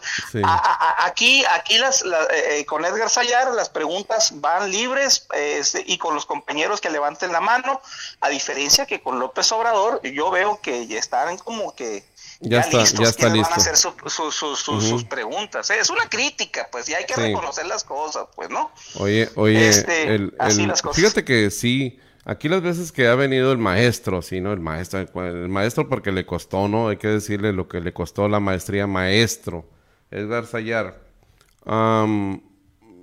pues nos tocó conocerlo. Y esto es una gran diferencia, insisto, en otras administraciones que eh, las personas titulares de los, por ejemplo, si tú eres titular de, comunicación y no tienes comunicación con los comunicadores, pues entonces, ¿qué estás haciendo? Estás cobrando el cheque nomás, ¿verdad? Y en este caso, Edgar se la tarea de tener contacto con todos y cada uno, al menos conmigo, desde acá de Caborca. Sabe lo que estamos haciendo, sabe lo que se hace, está en contacto. Yo sé que nos ve y si no nos ve él, nos ve su gente. Eso es ocupar el cargo, Chema. Eso es estar encargado de lo que pasa en Sonora y qué se está haciendo, qué se está diciendo. No reprimiendo, al contrario, percibes una, un acompañamiento, una amistad, ¿verdad? Hasta te tienden la, la, amistad, ¿verdad? Se percibe. Y eso sí. yo por eso me llamó la atención y dije, yo constato, constato que efectivamente no tenemos un, chipiloneo ni tampoco hay un acompañamiento de ningún tipo, mucho menos económico, pero sí cuando menos tenemos una conexión con quien genera la fuente de gobierno, pues, como debe de ser. Así es, este, eh, veo, veo eh, ahí también las cosas, ese panorama, esa apertura, este, y que, y que obviamente eh, pues ahorita van nueve meses de gobierno, también hay que entender que se está en una luna de miel, de que está a gusto, de que están contentos, las sonrisas, hay muchas broncas, ¿eh? Este, les, les refirió obviamente eh, a los medios de comunicación que en esta administración se bajaron este, eh, a un tercio, ¿eh? Eh, casi a un tercio lo que se gastaba eh, la gobernadora Claudia Pavlovich a lo que ahorita se está ejecutando en medios de comunicación. Eh, a un tercio. Y mantiene más apertura, o sea, habría que ver... Con menos dinero, con menos dinero es más eficiente. Sí, pues de hecho, tema de comunicación. un 30% van navegando. Eh, eh, dice que está de acuerdo con las propuestas de Andrés Manuel de, de hacer eh, una inclusión de seguridad. Ya viste eh, la propuesta. Sí. Pero sí, los medios de comunicación, en su mayoría, este, eh, contentos con, con, con, con, la información que, que, hubo ayer. Ayer fue mucho, ¿no? El Congreso, cubrimos, cubrimos el Congreso, cubrimos ahí la, la, la la, la conferencia del Gober y, y, es, y, este evento, ¿no? O sea, en, trae una en el Congreso, ¿qué, ¿qué, cobertura se hizo? Platícanos. Pues fíjate, este, de lo, de lo que creo que más este, destacó eh, fue la erogación del cubreboca, Julio. Ya quedó. Ya quedó. O sea, ya puedo ir a donde yo quiera sin que me cuestionen o, o me obliguen a ponerme cubrebocas. A partir de que salga en el, en el diario. Publicado en el boletín estatal. Ajá. Sí, ya, ya, ya quedó asentado. Este, me pareció ahí, bueno, hubo, hubo una eh, eh participación eh, eh, de ahí de, de, del pato de Lucas, que me llamó la atención porque él pidió la palabra, dijo en lo general, y dice, oigan, he recibido cinco mensajes ahorita de personas conocidas que tienen este eh, COVID eh, entonces votaron en contra la fracción del PAN y la fracción de, del PRI, ¿no? Eh, pero, pero, fueron mayoriteados. Es que ahora, ahora mira, se, y vámonos. se deroga el, el cubrebocas y yo tampoco estoy de acuerdo, ¿eh? Pero si se deroga, bueno, no me quiten la libertad de yo ponérmelo, porque eso no se está quitando. Se está quitando una obligatoriedad de los dueños de los comercios, de los espacios donde tú visitas, de exigirte el cubrebocas, pero no te están quitando la libertad de tú usarlo porque tú consideras que debes de usarlo. Yo no me lo voy a quitar, ¿eh? Yo voy a seguir utilizando el cubrebocas. Sí, de hecho, este, ahí queda en, lo personal, pues, ¿no? Este, ¿cómo, cómo, cómo llevas? Eh, eh, me parece que eh, se vuelve a enfrentar a una quinta ola de COVID, ¿no? Nacional. Este, las noticias nos hablan de que los incrementos van cada día en algunos estados, más que en Baja California, 150 casos por cada 100 mil habitantes. Entonces, hay, hay, hay focos que se están prendiendo de nuevo Julio, y que obviamente la gente, este, pues los ciudadanos ya tenemos la información de cómo, de cómo emplear estos, eh, eh, pues son mm, cuidados, ¿no? Para, para no, para no caer, e incluso en espacios eh, abiertos, dependiendo las áreas. la responsabilidad que conlleva, ¿no? ya, ya, ya pasamos dos años de pandemia, entonces pues yo creo que más o menos ahí va, eh, el entendido de las cosas. Pero ¿sabes a qué se debe el, resurgimiento de casos? Que sí, hoy precisamente nosotros volvimos a tocar como sección el COVID, porque ah, está habiendo muchos casos. A nivel nacional, más de 5 mil casos ayer. Y acá, y acá en Sonora también eh, días de 100, de ciento y tantos. Pero lo más lamentable, también hay que decirlo, es que la Secretaría de Salud de Sonora no está informando, están mintiendo, están maquillando los datos y esto ojalá que el gobernador le jale las orejitas ahí a José Luis Salomía y, e informe a la gente que no presuman o no quieran aderezar ahí, eh, suavizar los datos, porque eso es lo que confunde a la gente, es lo que hace que mucha gente se confíe y es que lo que hace que mucha gente más se está volviendo a contagiar. No es gente nueva, se está volviendo a contagiar gente porque nos estamos quitando el, cubrebocas eh, en un momento en el que todavía hay COVID. Sí, definitivamente, Julio, coincido. O sea, eh, eh, quizá mm, eh, fue un, uh, un retardo ¿no? en, en, en, la erogación del cubrebocas, porque ahora como que vuelve otra vez, este, ah, pero yo me imagino que inmediatamente la Secretaría de Salud, al ver casos que, que se van para arriba, vuelve a, ponerse como, como obligatorio este y, y, bueno eh, eh, se actúa rápido en ese sentido pero dependiendo de cómo van las cifras no que tú digas nada más que no vayan maquilladas que sea que sea la verdad para que puedan tener la prevención necesaria no maquillaje hubo desde la anterior administración y aún con maquillaje eran muchos los casos que se presentaban cuando estaba este cómo se llama el que se fue el secretario de salud que no era doctor que era contador el anterior el de Guaymas. Ajá, el guaymense. Y ahora, y ahora que entró esta administración, no, ahí sí se pasaron, ¿eh? Bien maquilladas las cifras, al grado de que había días de que cero casos. Nosotros tenemos acceso a la plataforma de la Universidad Johns Hopkins, que es donde se llevan todos los casos. Bueno, tienen acceso seguramente a las plataformas mundiales y las publican. En Sonora había, había veces que ponen cero casos y en realidad sí había 50, 70, 100 casos. O sea, Ahí no pueden mentir, a la, a la OMS no le puedes decir. A nosotros sí nos pueden decir y maquillar, pero los datos duros no los pueden quitar. Y, y, tenemos una página de acceso donde, donde vemos la realidad de lo que pasa. Ahorita está sucediendo. En la última semana se dijo que hubo como 100 casos en una semana, cuando realmente fueron más de 500. ¿Me entiendes? Entonces eso es lo que tiene que a la gente informársele. Y si alguien decide ahora que ya no hay obligatoriedad con el cubrebocas, quitárselo, que sea su decisión, pero no porque piense o crea o esté informado de que ya la pandemia ya se suavizó, que sea una decisión personal, pues, pero en basado en la información real. ¿Ves? Punto, punto de debate. Yo sí soy muy así, muy claro y, y, tú me conoces que lo que pienso lo digo y a mí nunca me ha gustado que, que desinformen a la gente, que, que malinformen a la gente. Sí, coincido contigo, la prevención, este, por tantos casos que ya sufrimos de amigos, de familiares que obviamente pues, ya no están con nosotros y que pues eh, eh, eh, es una responsabilidad ciudadana, ¿no? Puede ya, como ya conocemos todos los casos, puede ser asintomático y pues obviamente pues eh, contribuir a que se expanda ¿no? el virus. Eh, eh, eso fue dentro de lo que se manejó ahí en, en, de, lo que me pareció muy atractivo.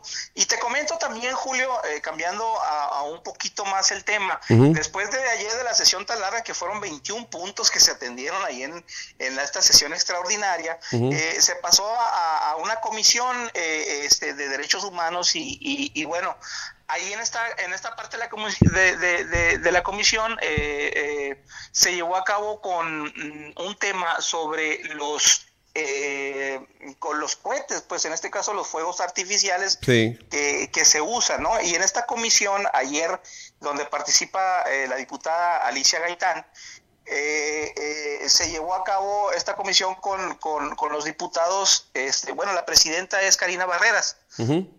Eh, y, y, se toma un punto de acuerdo donde eh, se va a sancionar a quien use la pirotecnia con, con ruido. Entonces en las celebraciones, eso también me llama la atención. ¿Con cohetes o pistolas? eso ya está castigada, pues, ¿no? Oye, ¿con cohetes o pistolas? Artificiales. Ah, bueno, con cohetes. Con los cohetes, ok. no, pues es, es, humor negro eso, ¿eh? Eh, Oye, eso está muy bien. Estaba leyendo acerca de esa iniciativa que ya pasó por comisiones y que va, va encaminada, ¿no? A que se vote en el Pleno para sancionar. ¿O fue punto de acuerdo ya?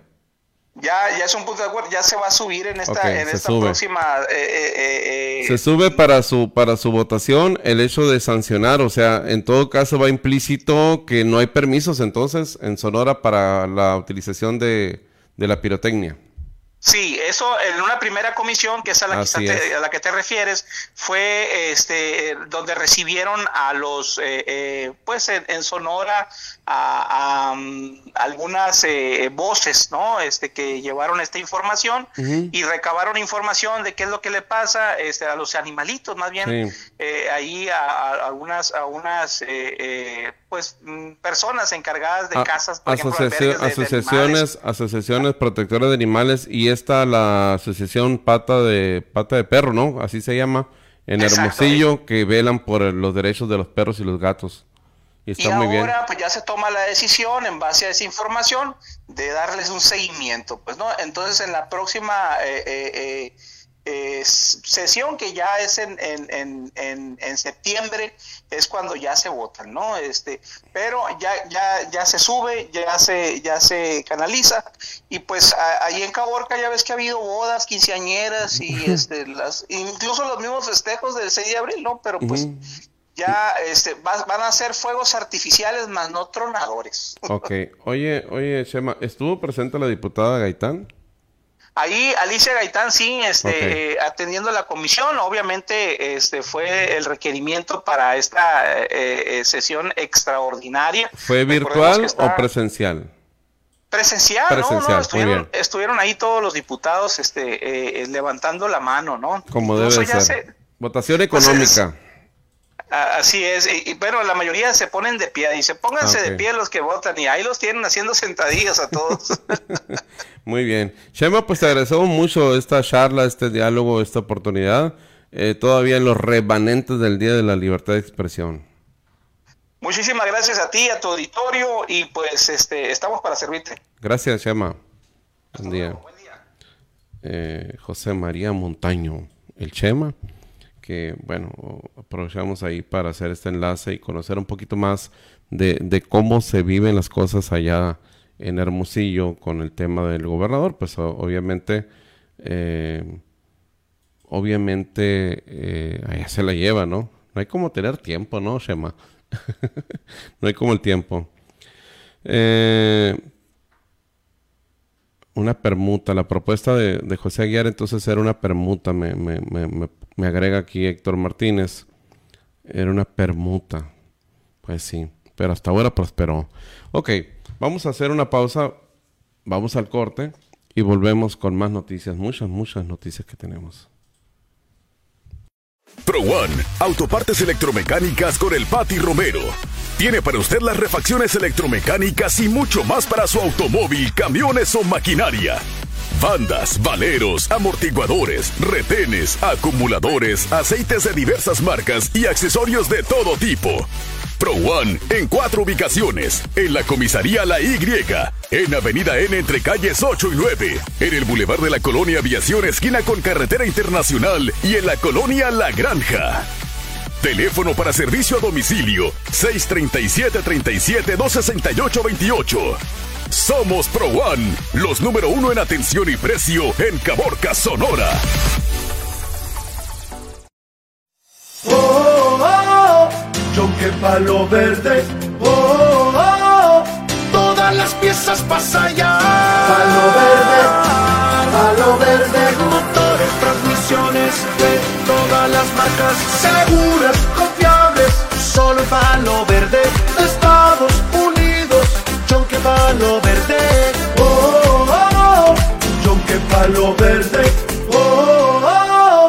oh, oh. Palo Verde. Calle 38 y Santa Teresita, Colonia Palo Verde.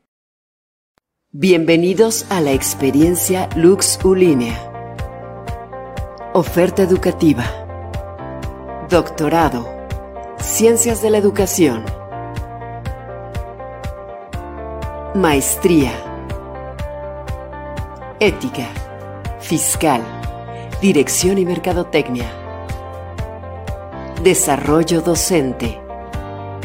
Gestión y Dirección del Deporte. Ingeniería Web. Especialidad. Coaching de negocios. Licenciatura. Ingeniería Industrial. Contaduría. Derecho. Marketing Digital. Administración de Empresas. Economía y Finanzas. Lux Ulinea, la universidad global más grande. Muy bien. Nos estaban informando porque se le vio muy de manita sudada a Cristian Nodal, ¿no? Anda, anda de novio con una que se parece a él. Toda tatuada. con una rapera. Anda muy de novio. ¿Ya se le olvidó la Belinda o anda, como dicen que un clavo saca otro clavo? ¿Será eso? Pues anda muy de novio. Tenemos fotografías de Cristian Nodal de manita sudada. Y, ver dónde se le vio, ¿no? Dónde andaba, porque pues apenas el fin de semana andaba acá en, en Sonora, luego eh, se fue a Morelia. Dice Julieta Emilia Casuchelli, mejor conocida como Casu, es una rapera, cantante, compositora y directora argentina, nacida en Fraile Pintado, Jujuy, el 16 de diciembre de 1993, tiene 28 años. Le supera en edad, igual que la Belinda a, Cristian Nodal, le gustan grandecitas al muchacho. Eh, Cristian Nodal se le vio eh, tomado de la mano con la rapera argentina Casu en Antigua Guatemala y los rumores de nuevo romance no se hicieron esperar. ¿Quién es Casu? Bueno, ya les dijimos. Es una rapera, es una rapera, pues bien, bien, bien, bien, Cristian. Si eso te hace feliz y eso te hace sentir que estás vivo, no importa. Eh, eh, digo, porque no importa, pues, en el sentido práctico decirlo que, recientemente dejó una relación con Belinda y la muchacha, pues, ahí está, ¿verdad? Muy, muy la. Ella es caso. Es bonita. Tiene muchos tatuajes, ¿no? ¿Quién tendrá más? ¿Él o ella? Caso es bonita, es bonita. Luego la voy a escuchar, es rapera. La voy a escuchar. No va a faltar una colaboración ahí con Cristian Nodal, ¿no? Ahí está, mira.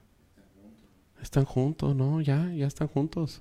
Te dirían ahí los de espectáculo, ¿no? Se les vio juntos. ¿Será acaso que Cristian Nodal ahora sí se va a casar? ¿Cuánto le va a costar el anillo de compromiso? ¿Se irá a ser más caro que el que le dio a Belinda? ¿Estará enviciado Cristian Nodal en entregar anillos de compromiso y luego separarse de las mujeres? ¿Quién sabe? Es muy bella, ¿no? Evidentemente. Lo que se ve no se pregunta. Ahí está. Fotogénica. Fotogenia o fotogénica se dice. ¿Cómo se dice, Martín? ¿Fotogenia o fotogénica? Fotogénica. Le acabo de preguntar a alguien que sabe y mucho de fotografía. Muy bien. Mero mitote, ¿eh? Mero mitote sobre Cristian Nodal. Ah, ok. Fotogenia es la señorita fotogenia. ¿Y fotogénica? Ya es un, okay, una persona que sale bien en la foto fotogénica. Fíjense que un balance positivo al cierre del semestre 2022-1 es el que tendrá el Tecnológico Nacional de México, el TEC-NM, Campus Hermosillo, tras el regreso de actividades presenciales donde los índices de contagio, fíjense, se mantuvieron al mínimo y la deserción escolar por la emergencia sanitaria fue del 10%. 10% es mucho, ¿eh? Para el ITH, el Instituto Tecnológico de Hermosillo, el ITH, tuvo una deserción de 10% por la pandemia. El director del Tecnológico de Hermosillo, José Antonio Hoyo Montaño, detalló que del 9 de mayo a la fecha solamente se presentaron cuatro casos positivos entre estudiantes quienes de manera inmediata iniciaron con los protocolos de atención médica y aislamiento, lo que impidió que el número de contagios fuera masivo. Esto respecto al ITH. Allá en Hermosillo también, en la colonia López Portillo, ¿qué dice? En la colonia López Portillo, allá de Hermosillo. A ver, espérame nomás, espera un momentito. Que le brinqué de más aquí. Eh, en la colonia López Portillo de la capital de Hermosillo, una menor reportó la agresión por parte de su novio de 21 años. El sujeto la golpeó en la cara varias veces y huyó del lugar. Los policías llegaron alrededor de las 10 de la mañana de ayer a una casa ubicada en, en las calles Bacerac y Reyes. Al llegar al sitio, la joven de 16 años estaba en la banqueta llorando y lesionada. Ella dijo que su pareja la golpeó en el rostro con el puño cerrado varias veces y después de lesionarla se fue del lugar. Se trasladó a la víctima ante el Ministerio Público para exponer el caso y se dictarán medidas de seguridad a su favor. ¿Y saben qué pasa en este caso? Dos cosas. Primer delito, la agresión. Cachetadas con puño cerrado en la cara. Es un delito grave en contra de una mujer, una indefensa mujer. Abusar de tu fuerza contra una persona eh, de inferior fuerza y ahí se aplican los delitos. Pero el peor es el estupro, ¿verdad? Por tú de 21 años andar con una menor de 16. Si los padres de esta muchacha lo acusan de estupro, a la cárcel sin tocar, sin tocar baranda. Fíjense bien, ¿eh? Fíjense bien. Sí hay muchos casos de personas mayores de edad, de jóvenes de 20, 21, 19 años, de 18, que andan con jovencitas de 15, 16, de 17, de 17, de 17, o sea, menores de edad. Sí los hay. No es lo ideal, pero sí los hay. Pues jóvenes que andan con menores de edad, pórtense bien. Pórtense bien. Porque si hay consentimiento, pues obviamente de la pareja, de los familiares, está bien, están de acuerdo que anden de novios, ok, no pasa nada. Pero no te portes mal porque te van a acusar y te van a meter al bote por estupro. Es oficioso el estupro. No, ¿verdad? Tiene que, tiene que ser por denuncia, ¿no? Es, es grave. Este muchacho le van a aplicar eso por andar con una menor de edad y aparte haberle pegado y con fuerza, cachetadas con puño cerrado, abusón. Así las cosas.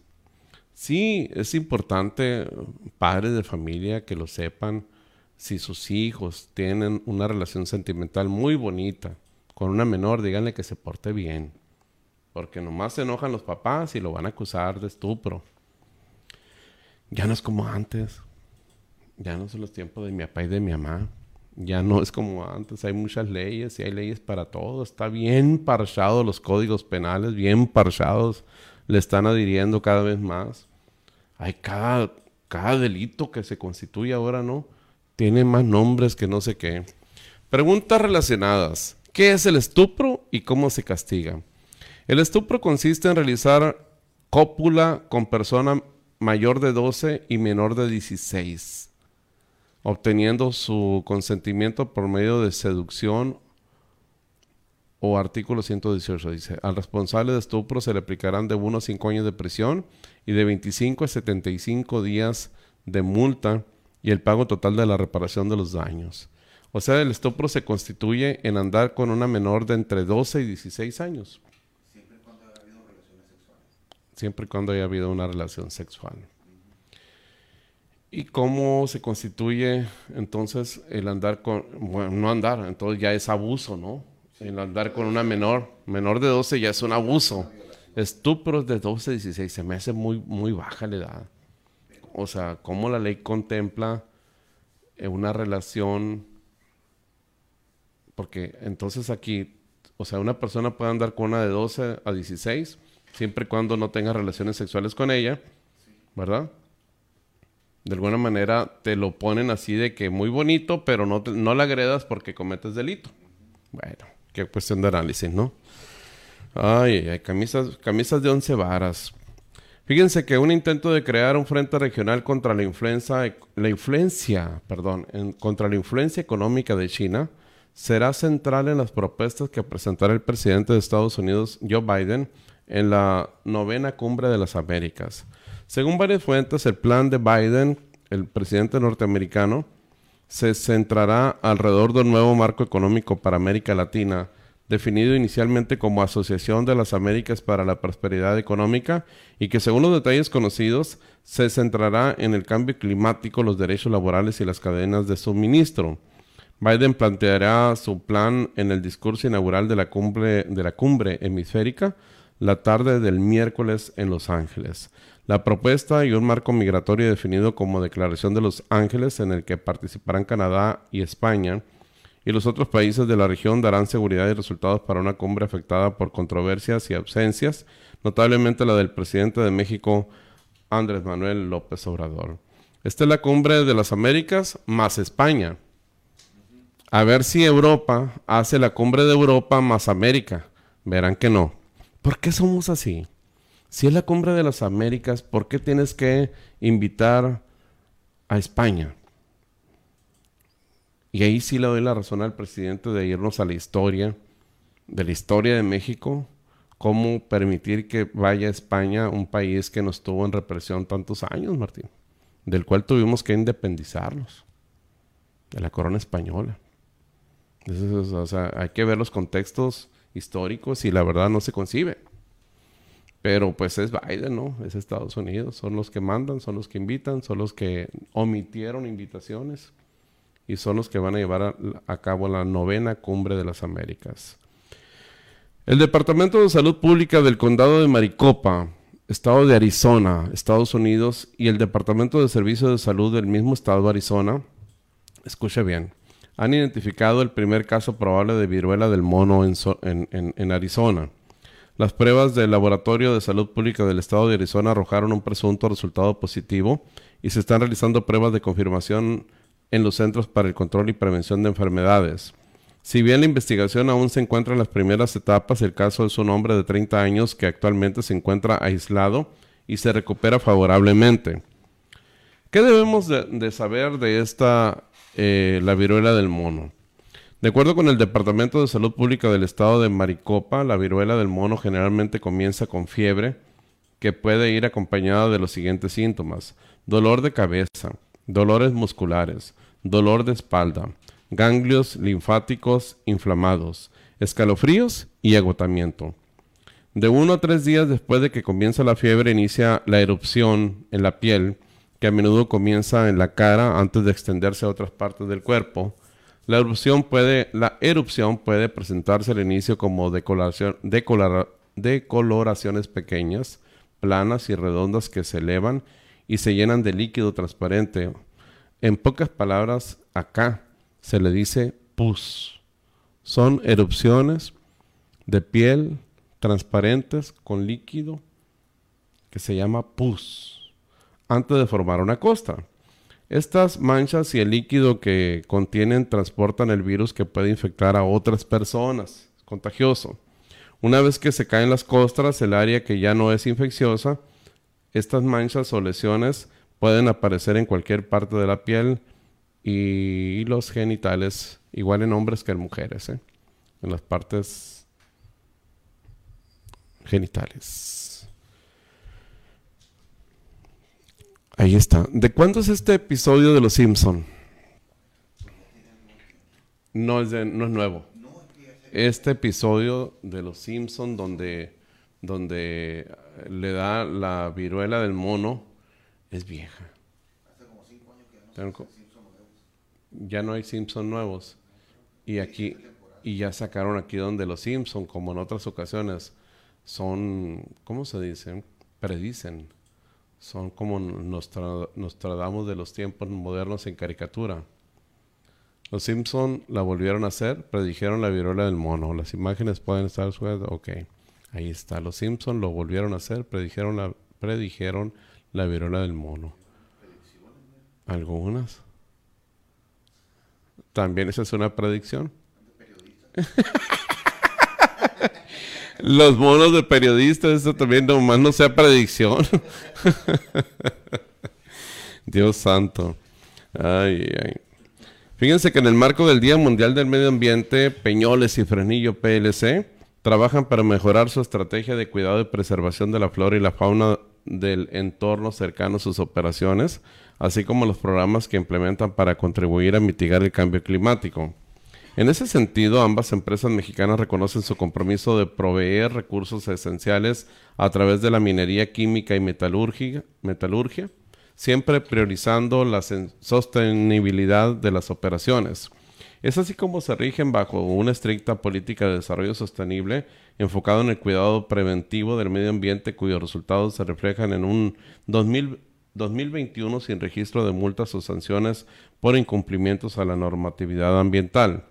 Al respecto, Rafael Rebollar, director general de Industrias eh, Peñoles, y Octavio Alvidres, director general de Fresnillo PLC, señalaron que todo colaborador al interior de las unidades mineras, químicas y metalúrgicas conoce el sistema de gestión ambiental establecido cuyo propósito es prevenir y atender impactos ambientales de manera eficiente y responsable. Ambas compañías trabajan arduamente en reducir al mínimo el impacto a la biodiversidad, así como a las emisiones de gases y compuestos de efecto invernadero, aunado a minimizar el costo de agua de primer uso y la descarga de aguas residuales, disminuir la generación de residuos, manejarlos de manera responsable y darles disposición final en forma adecuada, a la par de encontrar opciones para su realización. En el caso de su estrategia para reducir emisiones de gases de efecto invernadero, destaca el uso mayoritario de gas natural y el autoabasto de energía eléctrica proveniente de fuentes limpias. Además, actualmente hay ciertas tecnologías emergentes como la electrificación de los equipos de minas, el almacenamiento en bacterias y la producción de hidrógeno verde que podrían aplicarse para alcanzar la meta de ser naturales en emisión de CO2 hacia el 2050. Y es que el cumplimiento normativo es la base de su estrategia ambiental y parte de su responsabilidad social. Tanto Peñoles como Fresnillo PLC someten todos sus proyectos a una evaluación de impacto ambiental en cumplimiento en el marco regulatorio vigente. Pues esto es lo que eh, se informa acerca de los cumplimientos y, se desprende esta información de los metas y cumplimientos de las empresas Peñoles y Fresnillo PLC, eh, luego que recientemente fue el Día Mundial del Medio Ambiente. Ahí está. Tenemos un corte. Uno, último, volvemos. No se despeguen, tenemos noticias. Vamos a hablar de esta ola de calor que nos va a afectar toda una semana o más acá en Sonora. Fresnillo PLC, a través de Minera en coordinación con Fundación Teletón Sonora y el DIF Caborca realizó el primer encuentro de inclusión para crear conciencia sobre la importancia de generar una sociedad más participativa e inclusiva. Durante los días que se celebró el encuentro, se presentaron seis conferencias y siete talleres, los cuales ayudaron a sensibilizar a los más de 160 maestros, terapeutas físicos, psicólogos, médicos, así como padres de familia. Las actividades estuvieron a cargo de personal especializado de CRIT Sonora, así como expositores locales, quienes brindaron contenidos enfocados en promover herramientas que permitan a la sociedad ser más incluyentes y en donde se erradique cualquier diferenciador para la población vulnerable. Con todos estos esfuerzos, Fresnillo PLC reitera su compromiso con la construcción de comunidades más inclusivas en todos los aspectos prioritarios de bienestar como es la salud.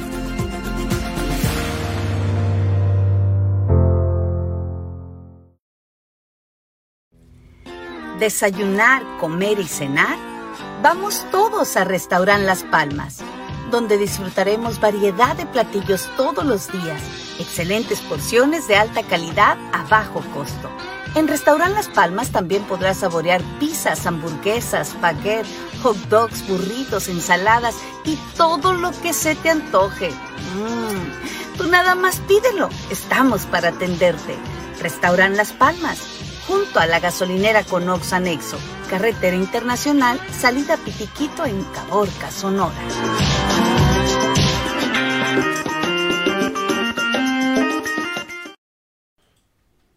Bien, continuamos, continuamos con más, con más, con más, con más, con más.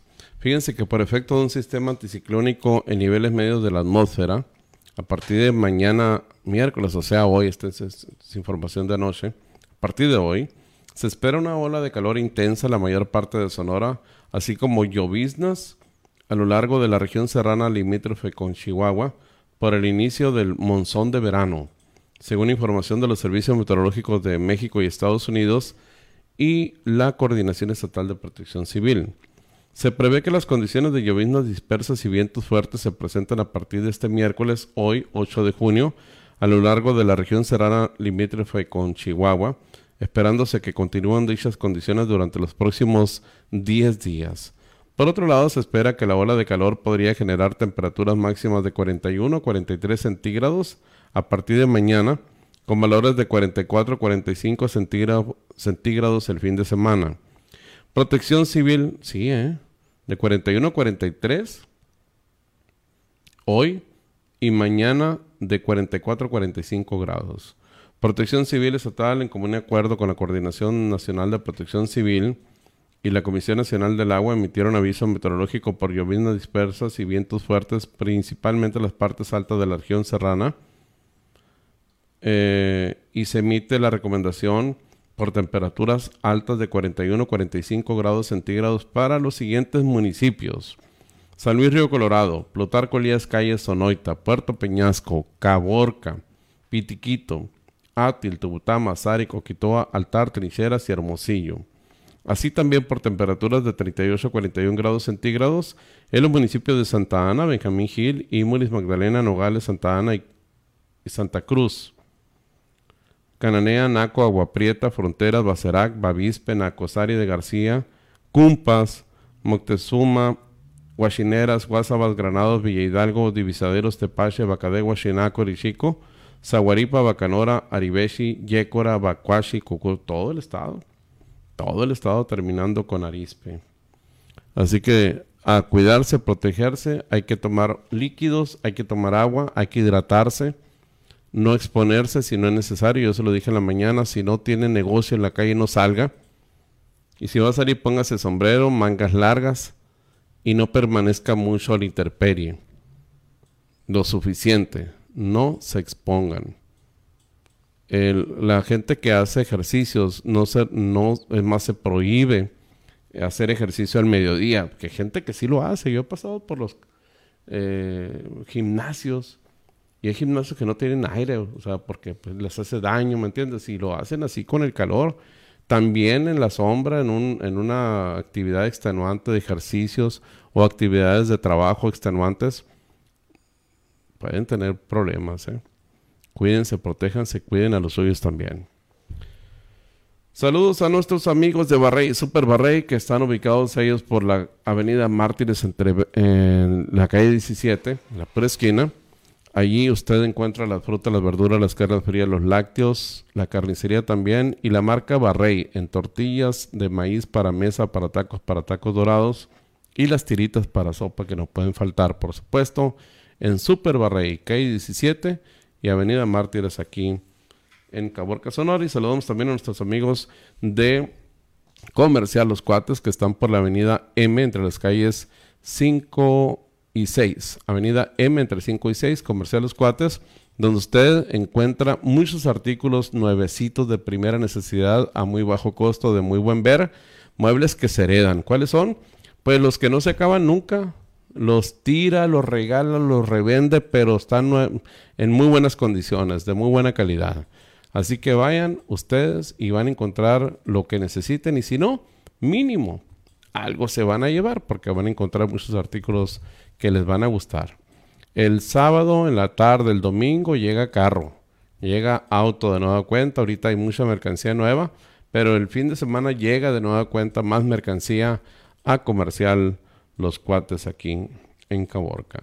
Vamos a leer mensajes. Tenemos mensajes que no hemos leído. Con mucho gusto. Con mucho gusto. Tenemos una última información acerca de la planta de licuefacción de gas que se instalará en la comunidad de Puerto Libertad, municipio de Pitiquito. Carolicón, buenos días, Juli Martín. Rodolfo Navarro nos pone una carita feliz. O no sé. Eh, dice bendiciones para todos. Muy bien. María Lucrecia Marigal, muchas felicidades, Julio, por el Día del Comunicador y tus demás colegas. Gracias. Elvira Baraja, la señora Barajas, nos dice muchas gracias, bendiciones, Dios los bendiga desde, desde California. Ya lo decía yo, la última vez nos saludó de California y sigue en California la señora Elvira. Rosa María, buen día, saludos, Julio Martín, bendiciones. Emilis Soto, hola, buen día, desde Pitiquito, gracias. Patricia Álvarez, buenos días. Julio y Martín, bendiciones. Isaac Corif, buenos días, saludos a todos los buenos amigos y periodistas. Y a mi amigo Shema Montaño, un saludo desde acá de USA. Felicidades por su día. Viva la libertad de expresión. Muchas gracias. Eh, acá en, Estados Unidos todavía se usa el cubrebocas, aguas. Muy bien. Gracias, don Isaac. Eh, Emanuel Matus Robles nos pone así, todo bien, para bien. Fíjense que la planta de licuefacción de gas que se va a instalar en la comunidad de Puerto Libertad va a generar gran derrama económica para Sonora, así como empleos directos, aseguró el gobernador Alfonso Durazo Montaño. El mandatario sonorense dijo que la planta contará con una inversión extranjera millonaria que impactará favorablemente la economía estatal. Uno de los beneficios es la generación de empleos indirectos, además son inversiones muy fuertes de una planta de licuefacción que ronda los 2 mil millones de dólares. Hay una parte muy importante que Comisión Federal de Electricidad eh, tiene por los contratos leoninos que se firmaron en sexenios anteriores, está pagando el 100% de la capacidad del gasoducto, aun y cuando no le esté consumiendo. Entonces lo que ahora Comisión Federal hará es transferir o venderle a esa empresa de liquefacción parte de la capacidad ociosa que actualmente tiene el gasoducto, pero que Comisión Federal de Electricidad está pagando. Ya se había dicho, ¿no? Eh, se, lleva, se llevan a cabo los contratos leoninos en los que, ah, ok, vamos a hacer el, el, el gasoducto y la empresa X va a hacer el gasoducto pero luego le soltaban un billete. O sea, el mismo gobierno le, daba la concesión, el mismo gobierno les daba dinero para que llevaran a cabo la obra. ¿Cómo se llamó la historia? Juzgue usted. Así es, ¿no, Martín? Así. No que, que tienen que trascendencia internacional y experiencia, pero el dinero salía del gobierno. ¿Cómo se llamó la historia? Pues dice el gobernador, contratos leoninos, que en la misma Comisión Federal de Electricidad, o sea, el gobierno está soportando, está pagando, pues ahora le van a vender parte o le van a rentar, le van a prestar, quién sabe qué, a esta empresa que va a llevar a cabo la licuefacción, que era en esencia lo que se decía iba a suceder con el gasoducto, que iba a haber un ciclo combinado, ¿verdad? En un tiempo gas, otro tiempo eh, combustóleo, para aminorar los costos y también ser más amigable con el medio ambiente, que no hubiera tanta emulsión de monóxido de carbono en, Puerto Libertad. Pero ni una ni otra. Bueno, pues vamos a ver qué, a ver qué más se dice de esta buena información para Puerto Libertad. Una inversión de 2 mil millones, 2 mil millones de dólares. Vamos a ver. ¿Cuál? ¿Esa ahí? Eh, es una donde rebombean el gas. Es que sí está pasando gas por ahí. Sí pasa gas. Pero acuérdate que no pasa por allá por, por los pueblos yaquis. Se quedó este Hermosillo en Guaymas ahí. De hecho, en Hermosillo ya andan introduciendo el gas natural en las calles, eh, para las casas, doméstico. Y eso es gracias al gasoducto.